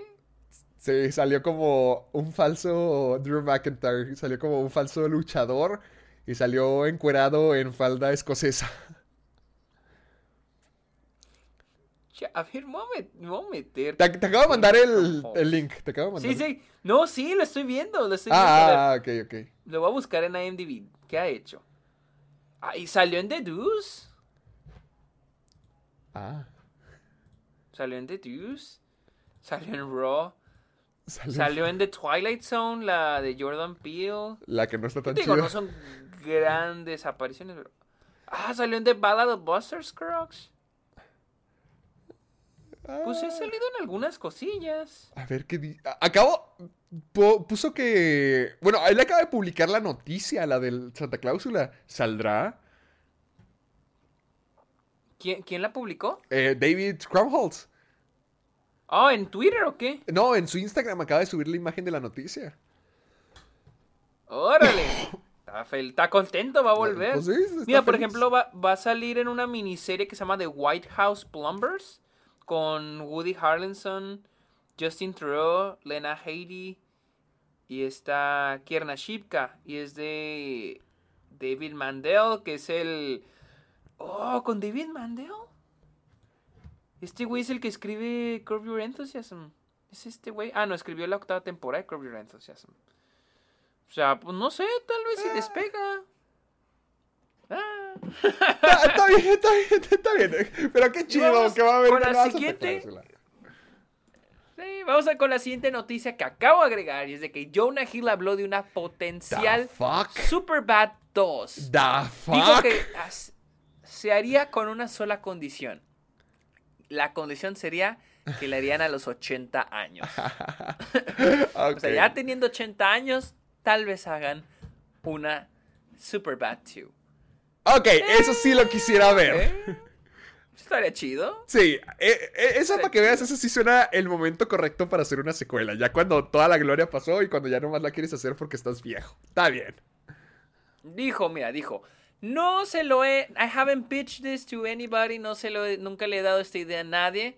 Lo que quiero hacer es que cuando, uh, when we're like, cuando estemos como a los 80, se- hagamos una Superbad 2. Como, eh, como Old Folks Home Superbad, como viejos haciendo Superbad. O or supposed our nuestras esposas murieron y somos este solteros de nuevo. Eso quiero para su- eso quiero que sea Superbad 2. And that's the only way we'll ever make. Y esa es la única manera en que lo haría. Eso fue lo que dijo eh, Suena- este Jonah Hill. Para W Magazine. Suena chido, yo sí la veo. Era chido. Y es de que se- aquí eh, Variety dice que Seth Rogen anteriormente se había dijo que, que él estaba 100% seguro que jamás tocaría Superbad.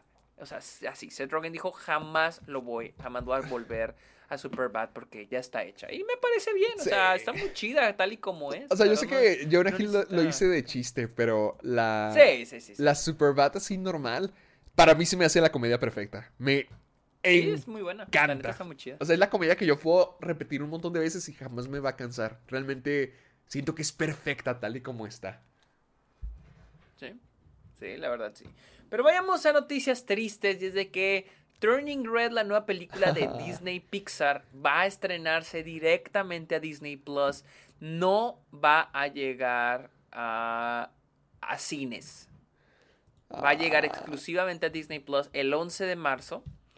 Eh, las otras, eh, hasta ahorita, Lightyear, el spin-off de Toy Story, sigue en pie para estrenarse en cines el 17 de junio. Pero Turning Red se va a estrenar en Disney Plus. Se me hace. Ah.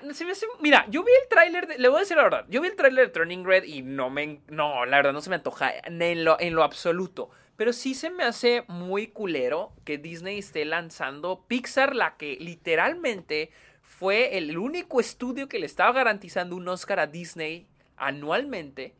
Sí. Ahora sea como su, ay sí, nuestro generador de contenido para Disney Plus. Lo que, lo que de hecho, este, su- por ahí en otra noticia leí de que ha creado mucho ruido, mucho choqueo dentro de Pixar. O sea, la gente dentro de Pixar está molesta, los animadores están molestos por esta decisión. Por ejemplo, ¿qué otra película ha pasado así? Es que ninguna ha sido exclusiva de Disney Plus, ¿o sí? Soul, Luca, ¿Fueron exclu- exclusivas? ¿No se estrenaron también en cine? no, Soul no se estrenó en cine, Oh. directamente. Oh, Bueno. shit. Mm, ¿Ya existía Disney Plus en México cuando llegó Soul? Me acuerdo. Sí, sí, creo que ya había, ya había. Se creo que ya estrenó el había. 21 de diciembre, que no, algo así. No, sí, ya había, ya había, ya había Disney Plus, ya había Disney Plus en México cuando Soul se estrenó. Y sí, direct- llegó directamente a, a Disney Plus, no se, no se estrenó en cines. Luca también, lo mismo pasó con Luca. Luca también era de Pixar, no era de Disney. Luca también es de Pixar. Oh, shit, Busco, ok. casi seguro. Sí, sí, sí, entiendo por qué están enojados. A ver, Luca. Pero, ¿qué crees que, Y que los Sí, haya... es de Sí, Pixar. también. ¿Qué crees que los haya empujado a hacer esto? ¿Crees que eh, los repiques del coronavirus o que no tengan confianza en el proyecto? O las dos. No, es, es, es lo del coronavirus, es lo del... Siento que lo del, lo del Omicron es lo que está motivándolo, pero ¿por qué? O sea, ¿por qué no esperarse? O sea...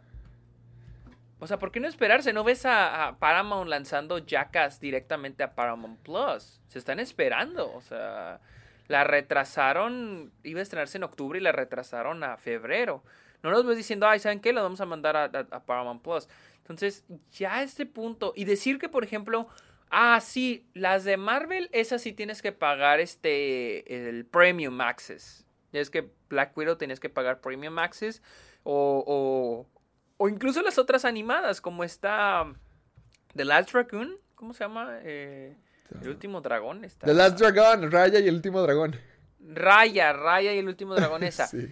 Esa película tenías que pagar exclusiva, esa no, no, no llegó, no llegó sin paga, o sea, literal tenías que pagar el Premium Access en Disney Plus. Entonces, ¿por qué a Pixar lo están tratando bien de la verga? ¿Me entiendes? No sé, se me hace medio culero.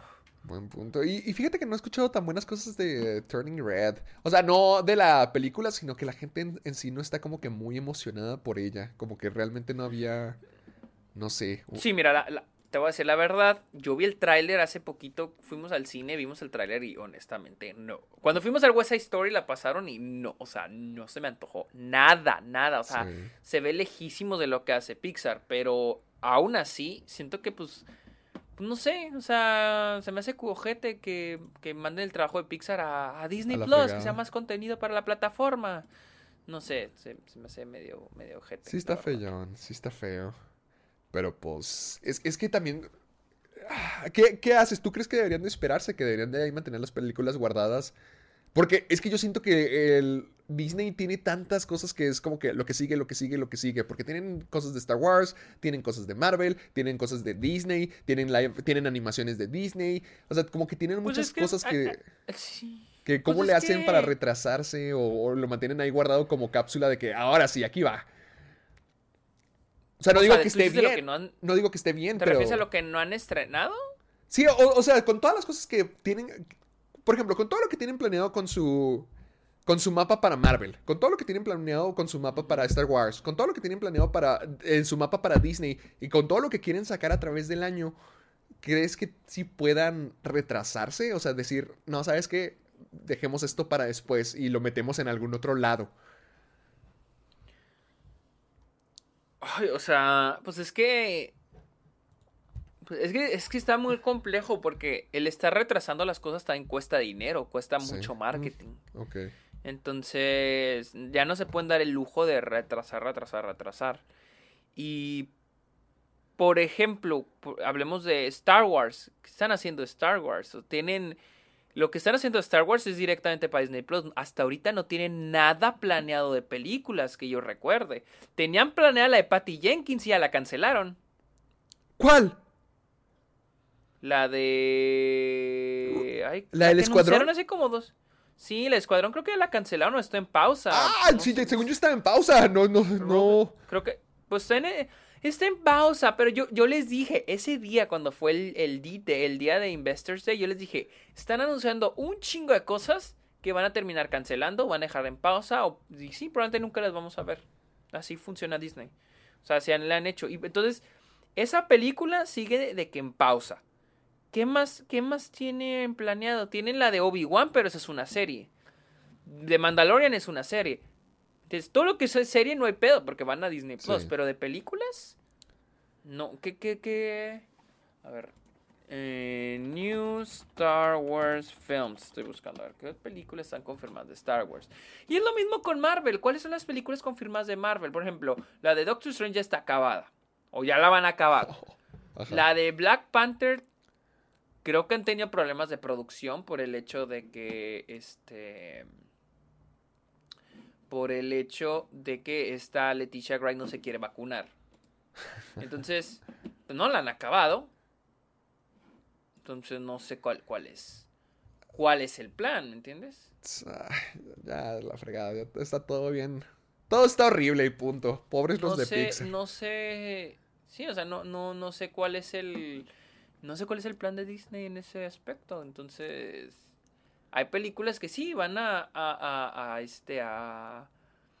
a cines. Pero por ejemplo, aquí, aquí tenemos el caso de National Treasure. La serie. Va a Disney Plus. Sí. La secuela de, de Santa Cláusula. Va a Disney Plus. ¿Qué otra cosa dijimos ahorita? O sea, están agarrando cosas que ya tenían, pero para Disney Plus, porque ahí seguro que se van a estrenar. Ya los cines eh, ya está retrasando y retrasando. Al parecer Disney ya está en un plan de que, güey, ya este pinche. Ya estas. Estas que fueron en su punto películas de mediano presupuesto, ya mándalas a Disney Plus. Oh, Ya no las mandas a cines. Entonces es algo, algo triste que de hecho vamos a hablar más tarde con lo que dijo. Oh, bueno, vamos a, vamos a pasar a esa antes de pasar lo de Quentin Tarantino, Ok. donde Ben Affleck habló Del sobre el estado actual y del futuro de la industria del cine. Este, espera, ojalá vuel- ojalá cambie, ojalá, bro. Aquí Ben Affleck dijo, para EW dijo, creo que las películas, eh, the movie, eh, I think movies in theaters, película- las películas en los cines, se van a convertir en algo muy caro eventualmente. O sea, van a... they're No, dice eventize, como Van a que se hacer hace un más acerca de... Ah, Eventize. Sí. Eventize, sí. Pensé que decía, no sé por qué Eventually. eventually. Sí, sí, sí. Ah, deja, deja ver si tengo el code completo, porque este es un fragmento de que pusieron en Twitter. Deja, me meto a... Ok, aquí dice. Oh, ah, shit. a- ah, dice, if I had... Mira, si tuviera que apostar, o sea, está más... Es que la pregunta es... eh, creo que le hablaban de, del Last Duel y le preguntaron, le dijeron, fue un fracaso en taquilla. Eh, but interestingly no, pero fue... eh, pero interesantemente es la número uno en iTunes. La de Last Duel. Fue un fracaso en taquilla, pero está yendo muy bien en rentas. Así que significa que sí hay una audiencia. Eso es lo que le están preguntando. Esto es la- el, el entrevistador. Eh, just one that I was unwilling to go in the middle of. eh, solo que una audiencia que estaba no está dispuesta a ir al cine en medio de la pandemia. ¿Cómo te hace sentir? Eh, how did that make uh, how did that make you feel coming out with another drama? Did COVID just accelerate something that was going to take 10 or 15 years? ¿Crees que el COVID aceleró algo que iba a suceder en 10 o 15 años o es algo o is it coming back va a volver. Y dijo Ben Affleck, mira, I won't hedge because that's always boring. No, ¿Qué es hedge? Hedge. No sé. Hedge. A ver. Hedge. Es que quiero traducir bien porque este güey dio una respuesta muy larga y está muy y siento Co- que está eh, chida. como que cubrirlo. Como cubrirlo. Ok, so, Dar una cobertura, una excusa, a Ah. lo mejor, una cobertura. a ver, ok, ok, ok. Eh, No, más bien como como que no quiero esconderlo. Sí, sí, sí, por eso, o sea, no quiero encubrirlo. Ah, ok, ok, ok, ok, ok, ok. Ok, eso fue lo que dijo, ¿sabes? No, me, no, no lo cubriré porque eso siempre es aburrido. Diré que cuando salió The Way Back, la película de básquet donde él era un entrenador, este, se estrenó la semana en que cerraron los cines por la pandemia. Pero incluso antes de eso, sabía que esta película...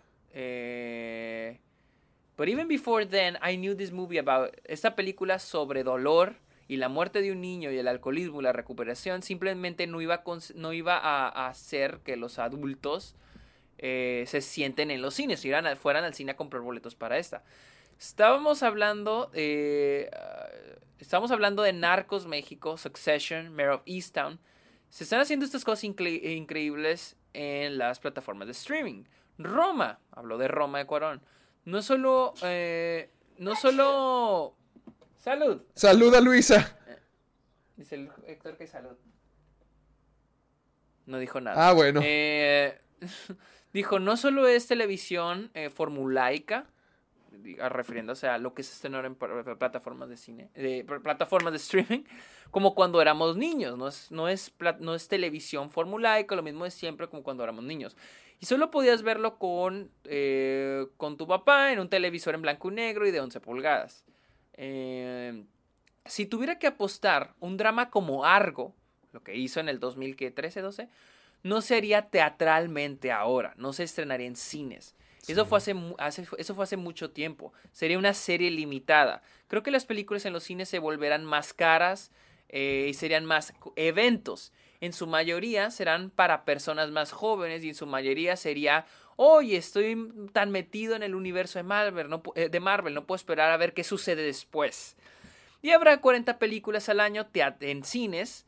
Habrá películas, eh, 40 películas al año que se estén en cines, probablemente todas propiedades intelectuales, secuelas, películas animadas. Eh, The Last Duel realmente lo aseguró para mí. He tenido malas películas que no funcionaron y no parpadeé. Sé por qué la gente no fue, porque no eran buenas, pero me gustó lo que hicimos con The Last Duel, me gusta lo que teníamos que decir, estoy muy orgulloso de ello, así que estaba realmente confundido.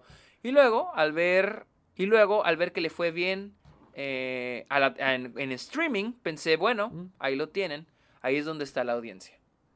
Chale. Ay, suena horrible todo lo que dijo. Sí.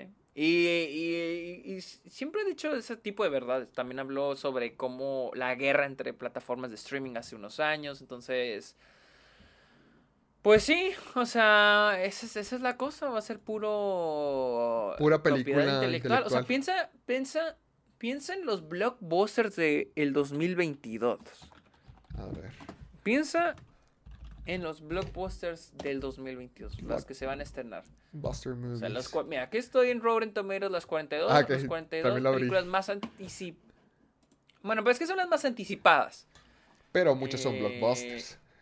Pero tú, ajá. Mira, eh, los blockbusters tenemos Spider-Man No Way Home. eh, Uncharted. Bueno, que, que ya están en cines, que están en cines, Ah, no que se estrenaron en 2020. Eh, pero The Kingsman, The Matrix Resurrections, tenemos The 355, ok. Luego tenemos eh, Scream, tenemos... eh, a ver, Scream, Moonfall, la, esta, la de Ronald Emmerich, bueno, Pu- una película original. Pues es que no tienes que ir muy lejos. Ponle, hace dos semanas se estrenó Matrix 4 y se acaba de estrenar Matrix, digo, Scream 5. Ya parece... O sea, es lo que siempre decimos en el Club de los Amargados. O sea, ya sería repetirnos un montón de veces decir, ah, pura secuela, puro reboot, puro spin-off. Pero es que se está Es haciendo... pura propiedad intelectual, mira. Sí. Por ejemplo, tenemos Morbius, tenemos eh, Moon- Moonfall, creo que es lo más original. Una película sobre el fin del mundo es lo más original que vamos a tener. Tenemos Uncharted, ad- adaptación de un videojuego. De Batman, Batman. otra película de Batman. The- ok, tenemos esta que se llama The Lost City, con Sandra Bullock y Shane Tatum. Tatum, pero pues. Ok. ¿cuál, Ah, es la la de probabilidad Daniel de que, Radcliffe, ya sé cuál es. cuál es la probabilidad de que le vaya tan bien como algo como Morbius o Pues- Sonic 2? Digo, tampoco creo que le vaya muy bien a Morbius, honestamente. Sí. O a Uncharted. Luego tenemos Downton Abbey, que es adaptación de una serie y les da secuela a la primera. Turning Red, ahí está, lo dijo Ben Affleck, película animada. Fantastic Beast, eh, pues, propiedad intelectual. Tenemos The Northman, dos. Tenemos ya dos originales, dos originales. Pero lo. Luego tenemos Doctor, Doctor Strange. Strange, Top Gun. Tenemos Jurassic World Dominion. Minions, Buzz Lightyear. Lightyear, Thor, Thor. Black Adam, que también es propiedad intelectual. Spider-Man Across the Spider-Verse, que yo le espero muchísimo. Misión Imposible otra secuela. 7, que va a estar muy perra, pero es la 7.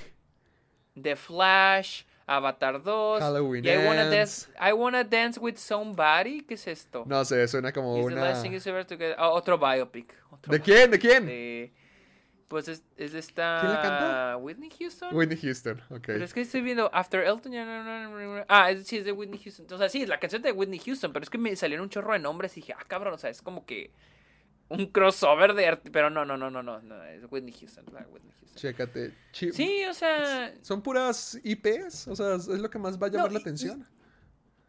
Y ojo, ¿eh? Algo muy similar pasa con las premiaciones. Eh, este, esta, esta, ¿cómo se llama? Este, esta semana tuvimos las nominaciones a los SAG, a las, a los, ¿cómo se llama? A los, al sindicato de actores.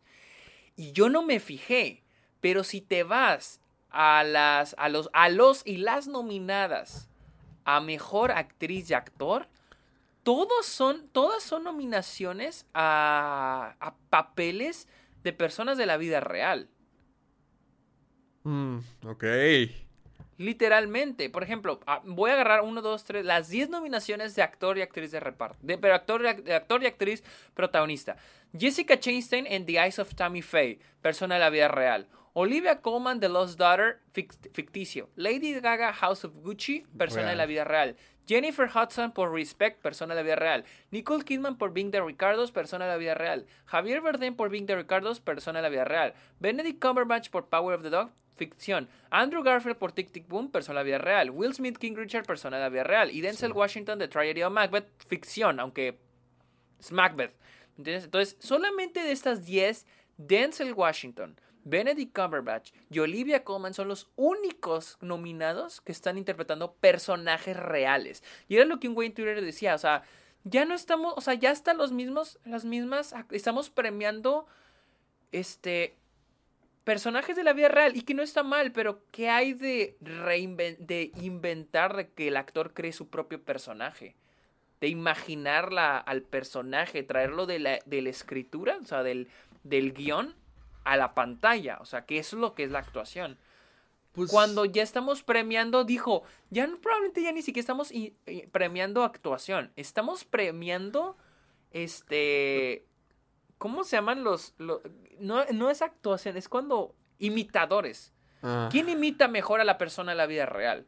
mm, oh, Y, aquí, y eso que aquí ignorar, aquí no está nominada a esta Kristen Stewart por Spencer, que está interpretando a la princesa Diana. Entonces, también pasa lo mismo, o sea, estamos ya premiando igual a, a personas de la vida real, no estamos premiando cosas originales, son puros biopics. Eso no lo había notado. Ese es un buen Sí. punto muy triste. Sí, sí, el que ha- se, olvídate las cosas originales, y Ben Affleck aquí lo está diciendo y pues tiene razón. Ah, o sea, a- adiós a la originalidad, adiós a la creatividad y hola a todo lo que es familiar. Y te recuerda a otra cosa que ya conoces y que ya sabes que es bueno. Exactamente. Eh, Es que, ¿sabes? Creo que son los también biopics. por el hecho de que haya ya tantos servicios de streaming y tantas propiedades, ya como que no le puedes dar oportunidad a cualquier cosita que pueda parecer buena. Como que ya tiene que ser algo que ya te confirme. Como es que hay tanto que ver, ya no sabes qué ver. Entonces algo que te confirme que va a estar bueno, pues va a ser algo que ya conoces o que la gente esté hablando de ello o que es popular. Y ya lo original, lo creativo, lo chiquito, pues cada vez se le está muriendo más las oportunidades. Sí. Pues sí. Ay, bueno, y ah, pues. tristemente estamos en un punto que hasta las premiaciones, o sea, y yo digo, mira, yo no veo los Oscars o no veo estas premiaciones como algo que premie lo mejor, pero si algo en lo que se debe aprovechar y decir, ok, vamos a darle luz, yo lo dije cuando fue lo de Spider-Man, ¿no? Home, que querían ponerla como mejor película. O sea, es que ¿por qué no mejor le damos luz? ¿Por qué no le damos espacio a películas que no están teniendo el mismo, la, la atención que merecen? Pero si le vamos a estar dando la atención, no estamos, le estamos dando atención a, a lo, fa- a lo reciclado, pues qué hueva, güey. La neta. Ay, qué horrible Pero mundo bueno. es el cine. Ya. Vamos a hablar de otro chisme ya para acabar con las noticias.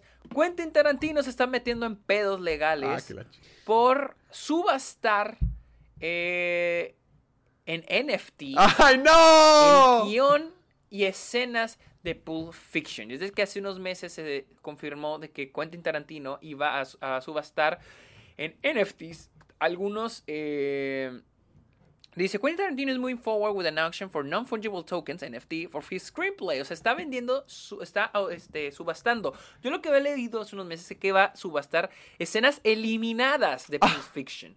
Aquí se está metiendo en problemas legales con Miramax, quienes produjeron la película, eh, por que Quentin Tarantino está subastando en NFTs el guion de Pulp Fiction. ¿Qué? Espera, ¿qué? Ese ¿Cómo? es- O, ¿Cómo? O sea, ¿estás subastando ser el dueño del guion?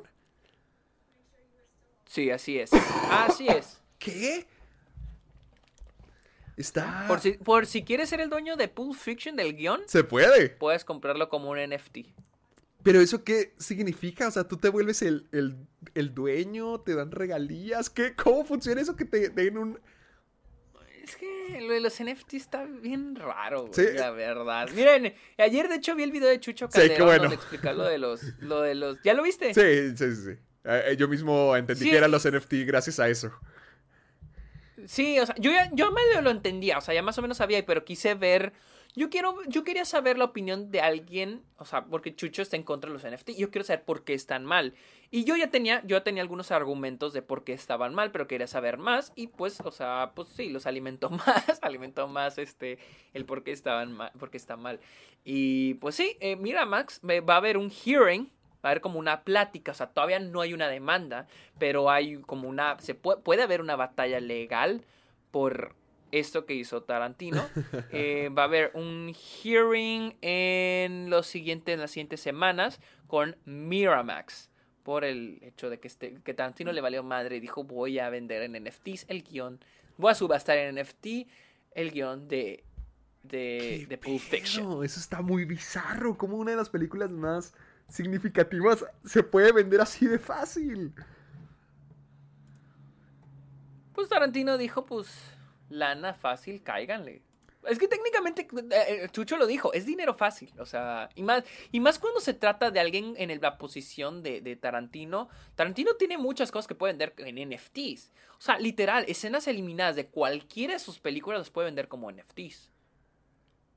Pero claro que hay, hay cosas legales, como que él no es totalmente el dueño de sus películas, porque que yo sepa, él no produce. Siempre ha sido alguien más el que produce. Entonces, no sé hasta qué punto él tenga el derecho. Es igual que con el guion. Él escribió el guion, pero al final del día él le está vendiendo los derechos de producción a Miramax. Sí. O sea, él no es el dueño. esa es- Porque puede. Porque puede subastar los derechos que él tampoco posee. Sí, mira, por ejemplo, Quentin Tarantino, de todas las películas que él ha hecho, de las que él es director, la única película, las únicas películas de las que él es productor y director son Death Proof y Once Upon a Time in Hollywood. Nada, ni Pulp Fiction, ni Perros de Reserva. Ah, bueno, y la que hizo de My Best Friend's Birthday, que fue antes de, to- antes de su, que iniciaba bien su carrera. Pero ni Pulp Fiction, ni Reservoir Dogs, ni Kill Bill, ni, ni Bastardo sin Gloria, ni Django es producida por él. Él solo las dirigió. Ahí le dieron la lana. Once Upon a Time in Hollywood sí la produjo, pero pues recordemos que era cuando ya no estaba Harvey Weinstein y él yo creo que tuvo que sacar al- salir al quite para producirla. Junto con David Heyman, el de Harry Potter, que fue quien creo que fue el que le produjo. No sé, estoy leyendo todo esto y se me hace muy raro. Es que si de por sí no entiendo lo de las NFTs, no sé cómo es posible que pueda estar haciendo esto. Pero no, no creo que salga a favor de, de Tarantino esta demanda.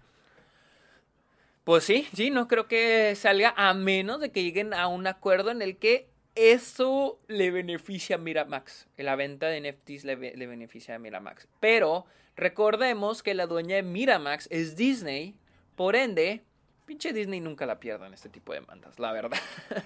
Ah, es, que, es que sigo sin entender, porque mira, dice de que lo que había anunciado Tarantino originalmente era que su oferta como NFT era una experiencia uno a uno única, que se supone that has never been seen, que, de algo que nunca ha sido o escuchado antes y, e incluirá el primer corte escrito de Pulp Fiction y comentario exclusivo de Tarantino revelando sus secretos de la película y del, de él como creador.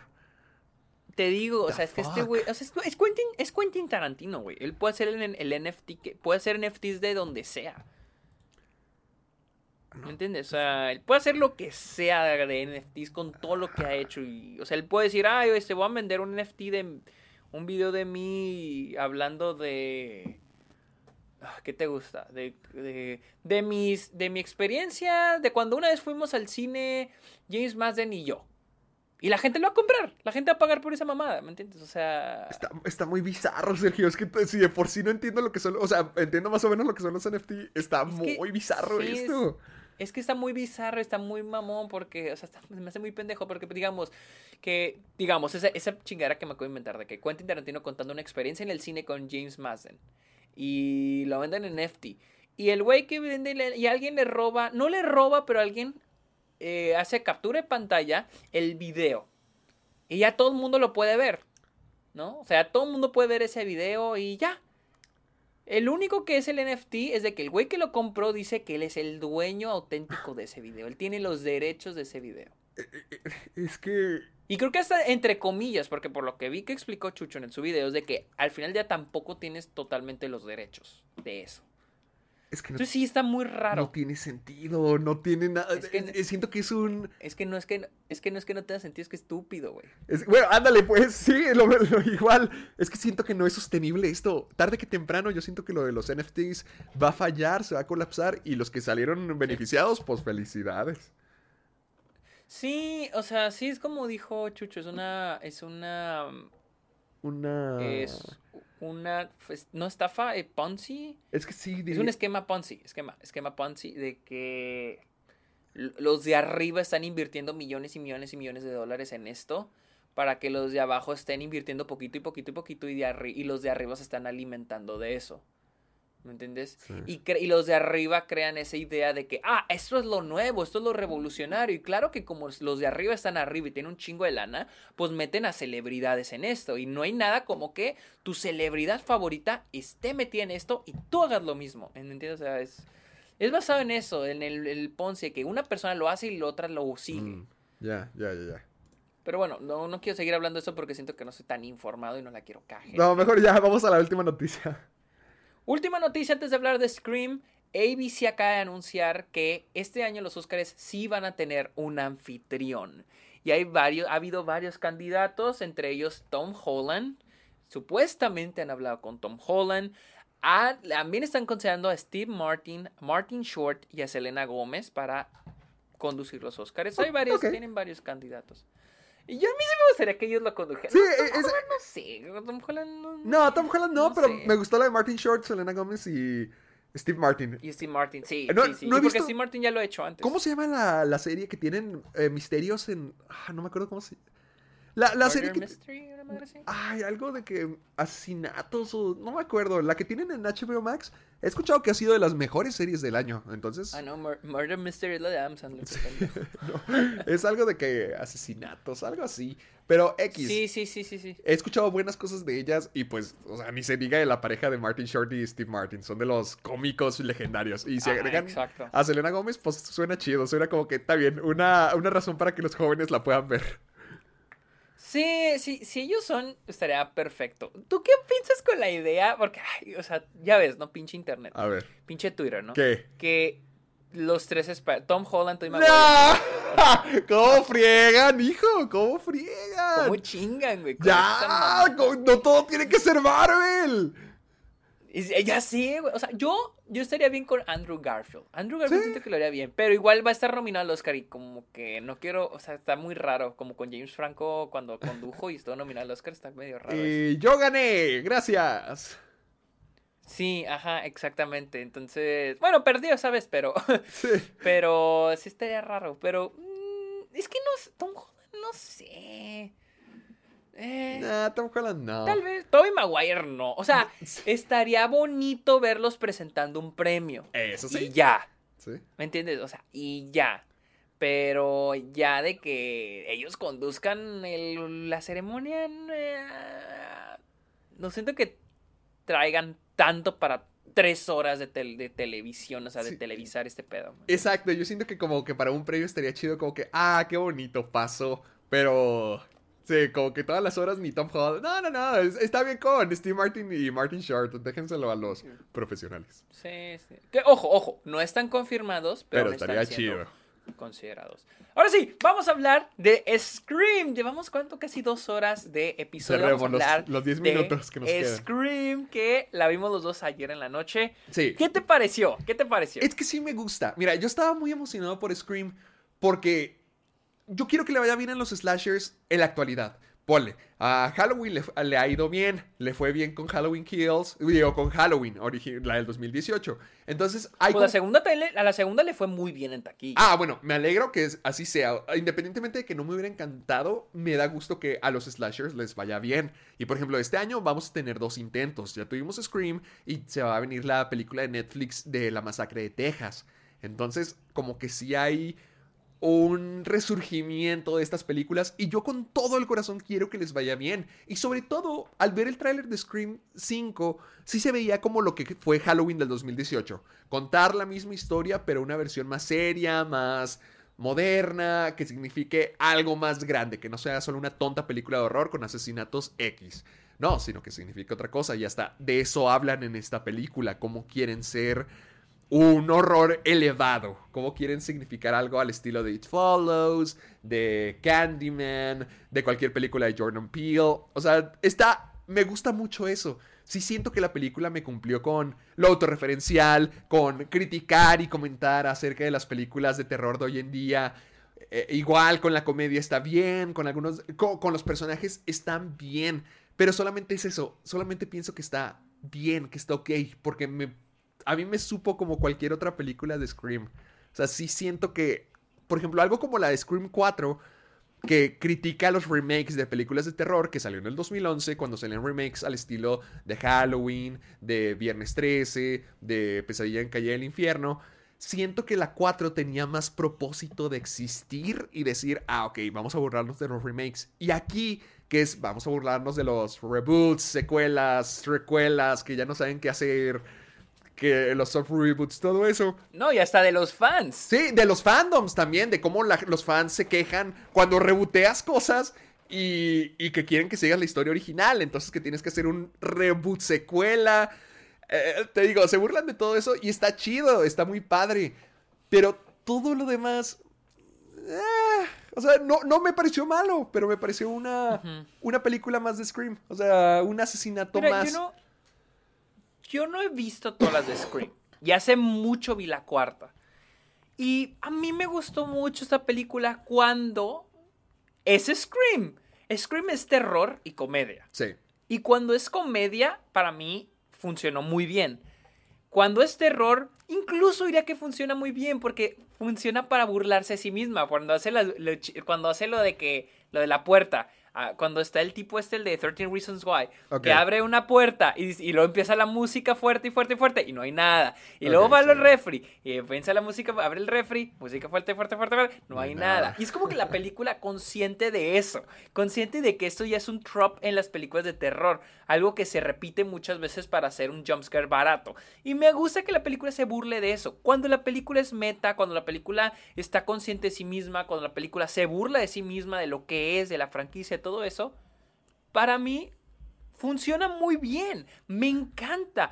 Todas las escenas de los chavitos me encantaron. No esperé que diría, que diría esto, pero yo pensé que iban a ser molestos y no. No. Me fascinó. Cada vez que los chavitos aparecían en pantalla, me sacaban una sonrisa de la boca. O sea, yo me reía y era muy divertido verlo. Por ejemplo, cuando se están besando y dice, vámonos, vamos a un lugar más privado. Y se cree que, "Mm, mejor aquí donde hay mucha gente, hay un asesino sordo. O sea, me encantó eso. Se me hizo muy chido, se me hizo muy chido.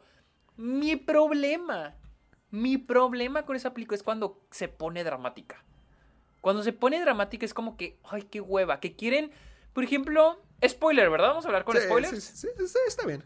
Sí, vamos a hablar con spoilers. Cuando hablan, cuando. Ojo, spoilers. Primero que nada, que no sé si esto sea un spoiler, pero porque lo ponen literal al inicio de la película, pero lo voy a decir. Que ella es la hija de este. del güey de la primera.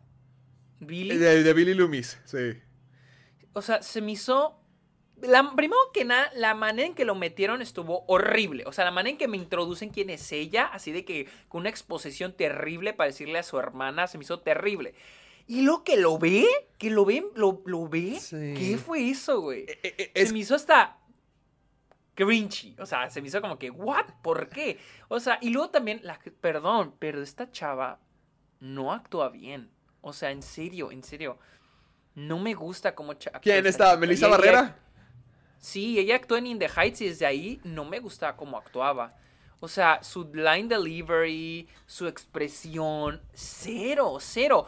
Y lo malo es de que su personaje es el dramático. Los otros chavitos son casi personajes comédicos, son chistes. Y se nota que se le están pasando chido y funcionan, pero su personaje tiene más, le quieren meter más profundidad, le quieren meter más lo de su antepasado, algo está mal. Y me caga, la, la actriz no me gusta, el personaje se me hace malo. Y también cuando traen a los personajes viejitos. No entiendo por qué a Dewey, al policía, lo quieren hacer. Güey, era un chiste, era el chiste de la primera, el alivio cómico de la primera. Porque aquí lo quieren hacer un personaje dramático. Eh, Es que aquí va. Es parte de lo que no me gusta del Scream 5. Porque es la. eh, justamente lo que tú dices. Es la película que quieren criticar. O sea, en Scream 5 se están tratando de convertir en, en, en ese horror de alta gama. Porque por eso no, no es una simple película tonta de asesinatos. Se supone que, por ejemplo, esta tipa tiene el drama familiar, tiene la relación con su hermana, tiene la relación con su difunto padre Billy Loomis, que, o sea, la película trata de ya no ser solamente Scream, sino significar algo. ¿Cuál- ¿Qué, qué representaría eh, para una persona en la vida que su papá fuera un asesino serial? Y luego tenemos estas figuras como tú dices, como Dewey, que se convierte en algo similar a Jamie Lee Curtis en Halloween, que es esta este, este sobreviviente de estas películas a veces goofy, a veces tontas, de asesinos, que ahora, 40 años después, ya, ya es, está agrio, está amargado, está afectado por el trauma. O sea, sí, es lo que me- yo me refiero con que es una película más de Scream, porque quieren criticar estas películas de horror, de, las más de, de clase más alta y que significan algo, pero precisamente igual que tú, yo siento que no hicieron un buen trabajo en ser esa película que quieren criticar. Y en su lugar solamente son un montón de metacomentarios y asesinatos muy bien hechos y muy padres y los más fuertes de toda la franquicia. Pero no son la película que están tratando de criticar. Es, es que esa es mi cosa. O sea, quieren. No es, no es como Matrix, porque algo que me gusta mucho de Matrix es de que existe una consistencia en lo que quieren criticar y en lo que son. En cambio, en este es como que, ok, vamos a criticarnos, pero también vamos a caer en esos pecados que estamos criticando. Sí. O en, o en pecados incluso que existen en, los, en este tipo de películas, pero que estamos ignorando porque nosotros lo estamos haciendo. Por ejemplo. Por ejemplo, traer, traer a los actores de vuelta. Lo mencionan al final de la película y me, se me hizo muy gracioso. Pero el hecho de que quieran profundizar entre ellos, la relación entre ellos, o sea, se me hace de más, porque Scream no es eso, Scream no es un drama, a pesar de que sí, el personaje de Sidney Prescott sí tiene un pasado medio dramático, lo de su madre en la primera Sí. película. No siento que la, peli- la primera película de Scream trate de hacerlo dramático. Siento que Sidney Prescott, la historia de Sidney Prescott de la primera, es una razón para hacer de Scream una película de terror más allá de una película de comedia y combinarlo con los momentos comédicos. Pero en esta siento que no, no usan lo de la protagonista para hacer una película de terror, lo usan para hacer un drama. Porque así se siente, como un drama. A veces se siente como un drama muy forzado. De que, güey, neta, por favor, maten a alguien o háganme reír. Porque, en eso, eh, porque había momentos donde decía que qué hueva, qué aburrido se está volviendo esto.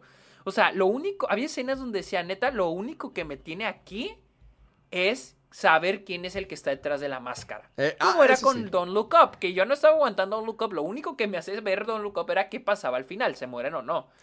En, entonces, en este había momentos que se me hacía muy aburridos y opacaban mucho los momentos comédicos. O sea, a veces hay un momento donde se concentra demasiado en hablar de la protagonista, en hablar de Dewey, hablar de, de él, su relación con Gale. O sea, es como que, ay, güey, ya por favor, volvamos a Scream, por favor. Sí. Ajá, a los putazos, a lo que vinimos. Porque en eso sí le sale, en eso sí le sale, pero sí siento que toma tiempo de más para darle drama a la, historia. Ah, eh, eh, sí, pues es, que creo que sí estamos de acuerdo al final de cuentas, porque justamente sí siento que esa parte dramática o esa seriedad de tratar de elevar Scream a algo más grande no está bien hecho. Y la parte de los asesinatos, de la tonta película de terror, es que fíjate que yo no estaba tan interesado con los personajes, o sea, te digo, fue un misterio más, o sea, un, un grupo de amigos y adivinar quién es el asesino. Sí, está padre continuar la historia para saber quién resulta ser el, el asesino al final, pero incluso cuando te enteras de quién es, ah, no sé, no, no se me hace tan buen motivos los que tenían al final de cuentas, sin espolear A nada. mí, a mí, Eso ay, a mí sí me gustó. Es que me gustó la motivación, pero no se construyó, siento que no se construyó tan bien por el hecho de que siento que se concentró mucho la película en, en, la, en el background de la protagonista. Si se hubiera concentrado más la película en ser meta, porque la, motiva- la motivación de los protagonistas es súper meta, o sea, ya, con spoilers, de que, que ellos son fans y que ahora vamos a darle la razón a los fans, a mí me fascinó, pero la película batalló para construirse en esa dirección, porque le dedicó mucho tiempo a quién es la protagonista, en, vamos a darle espacio a la relación de los, a los personajes de las películas anteriores. Ahí fue donde falló, porque a mí sí me gusta la motivación de los, de los villanos. Pero no se construyó tan bien, no se siente tan tangible que esa sea la... Porque me hubiera gustado ver más pláticas de los chavitos. Las pláticas de los chavitos me encantaban porque era de que... ¿Qué es un requel? ¿Cuáles son las reglas de esto? Que, o sea, me hubiera gustado ver un poquito más de, de eso. Por ejemplo, la, la escena del inicio, la, la imitando la icónica escena del inicio, Sí. me encantó porque es como, ok, va, nos está poniendo, nos está mentalizando cuál es el tono de la película, cuál es el tema de la película, porque ahora, ok, nos actualiza más del, del género de terror en el cine actualmente, nos actualiza del estado actual de la industria del cine, como lo hizo Matrix. Ok, a mí me encantó el inicio. Pero después cuando la película quiere profundizar en la protagonista es donde para mí falla muy feo. Ay, pues creo que estamos en la misma página de Scream, ¿eh? Porque, por ejemplo, eso, Sí. eh, eso del final. O sea, es que está chido. Está chido la idea de que siguen criticando el fandom. Ah, eh, Ajá. es que. Te digo, estoy un poquito confundido porque como que quieren criticar varias cosas, pero no entiendo al final de cuentas cuál es la, la lección que quieren dar. Porque critican el, cine actual de terror, de cómo tiene que ser elevado para pegar. Pero también critican a los fans de terror. O sea, como siento que están criticando varias cosas y que su punto, el punto que quieren dar acerca de que no, los fans deciden qué, qué es lo bueno, qué es lo malo, los fans ahora son muy exigentes, todo eso. No sé, siento que no está del todo claro. Sí está, eh, en teoría, en papel está chida la idea de hacer al fanático, al fanático de las películas de terror, a quienes consumen estas películas interminables, a- hacerlo el villano, pero siento que no está del todo claro. Y por ejemplo, uno de los elementos que, que traen en Scream 5 para poder hacer todo esto funcionar es que hablan mucho acerca de los personajes legacy, de los que, aquellos que son parte de la de la trilogía, de las películas Sí. originales, pero que los traen de regreso para que a la gente le llegue a importar la nueva película. Y está, es- te digo, está chido el comentario, pero, por ejemplo, en Scream 4 siento que tenían mucho más propósito de estar ahí, de que Gale, Dewey y Sidney estuvieran. Y aquí nomás siento que Dewey es el único que sí tiene sentido que todavía está en la ciudad, que, que sea parte de la historia. Sí, sí, Sidney, Sidney, o sea, la verdad me gustaron los momentos de acción de Sidney y Gale. Me gustaron los momentos de acción de ellas. Cuando se vuelve dramático y la relación de Gale y Dewey, se me... ¿Qué, qué estás haciendo, película? O sea, neta, no te metas ahí porque no te corresponde. O sea, no... Eso no es un drama de pareja. O sea, no quieras entrar ahí. Y... Pero aún así, aunque me hayan gustado los momentos de acción al final en el clímax de ellas dos, Tienes razón, no, que, tiene, que no tienen nada que estar haciendo aquí. No, no se siente. Solo es de que, ay, sí, tengo que ir a matar. No, o sea, ¿qué haces aquí en esta película? Sí, ah, ah exactamente. Realmente sentí como que no, Gail y Sidney ya no tienen que estar aquí. Y hasta ellos dicen que es como que un pase de la antorcha. Pero lo mismo decían de la película pasada, de que era un parche, un pase de la antorcha con el remake, con los nuevos protagonistas, lo que sea. Solamente que aquí sí se me hizo muy sin sentido de que, ¿por qué están aquí? ¿Cuál es la necesidad de que estén aquí? Realmente se me hizo, por eso digo que se me hizo una película de Scream más del montón, como que, meh, porque tiene todos los elementos de Scream, tiene todo el comentario de Scream, tiene todos los asesinatos de Scream, tiene todas las fórmulas de Scream, y no están gachas, o sea, yo la disfruté, yo me la pasé bien, no es una mala película, solamente se me hizo como que, nah, o sea, está, está bien, es una película de Scream con todas las cosas de Scream que te puedes esperar, pero nada que... Ajá. Nada que resalte. ¿Nada que qué? Que resalte. Es que, eso, o sea, es que esta es mi cosa. Yo me entretuve en ratos. Ajá. Pero no creo que la vuelva a ver. O sea, no creo, no es una película que, que en serio diga, ah, la quiero volver a ver. O sea, literal, no me hasta eso te diría, Spider-Man No Way Home se me antoja más volverla a ver que Scream. Porque si Scream estuvo entretenida en ratos. Pero no se me antoja nada volver a repetir esta película. Honestamente. O sea, estuvo bien. Nada más, estuvo bien. Estuvo.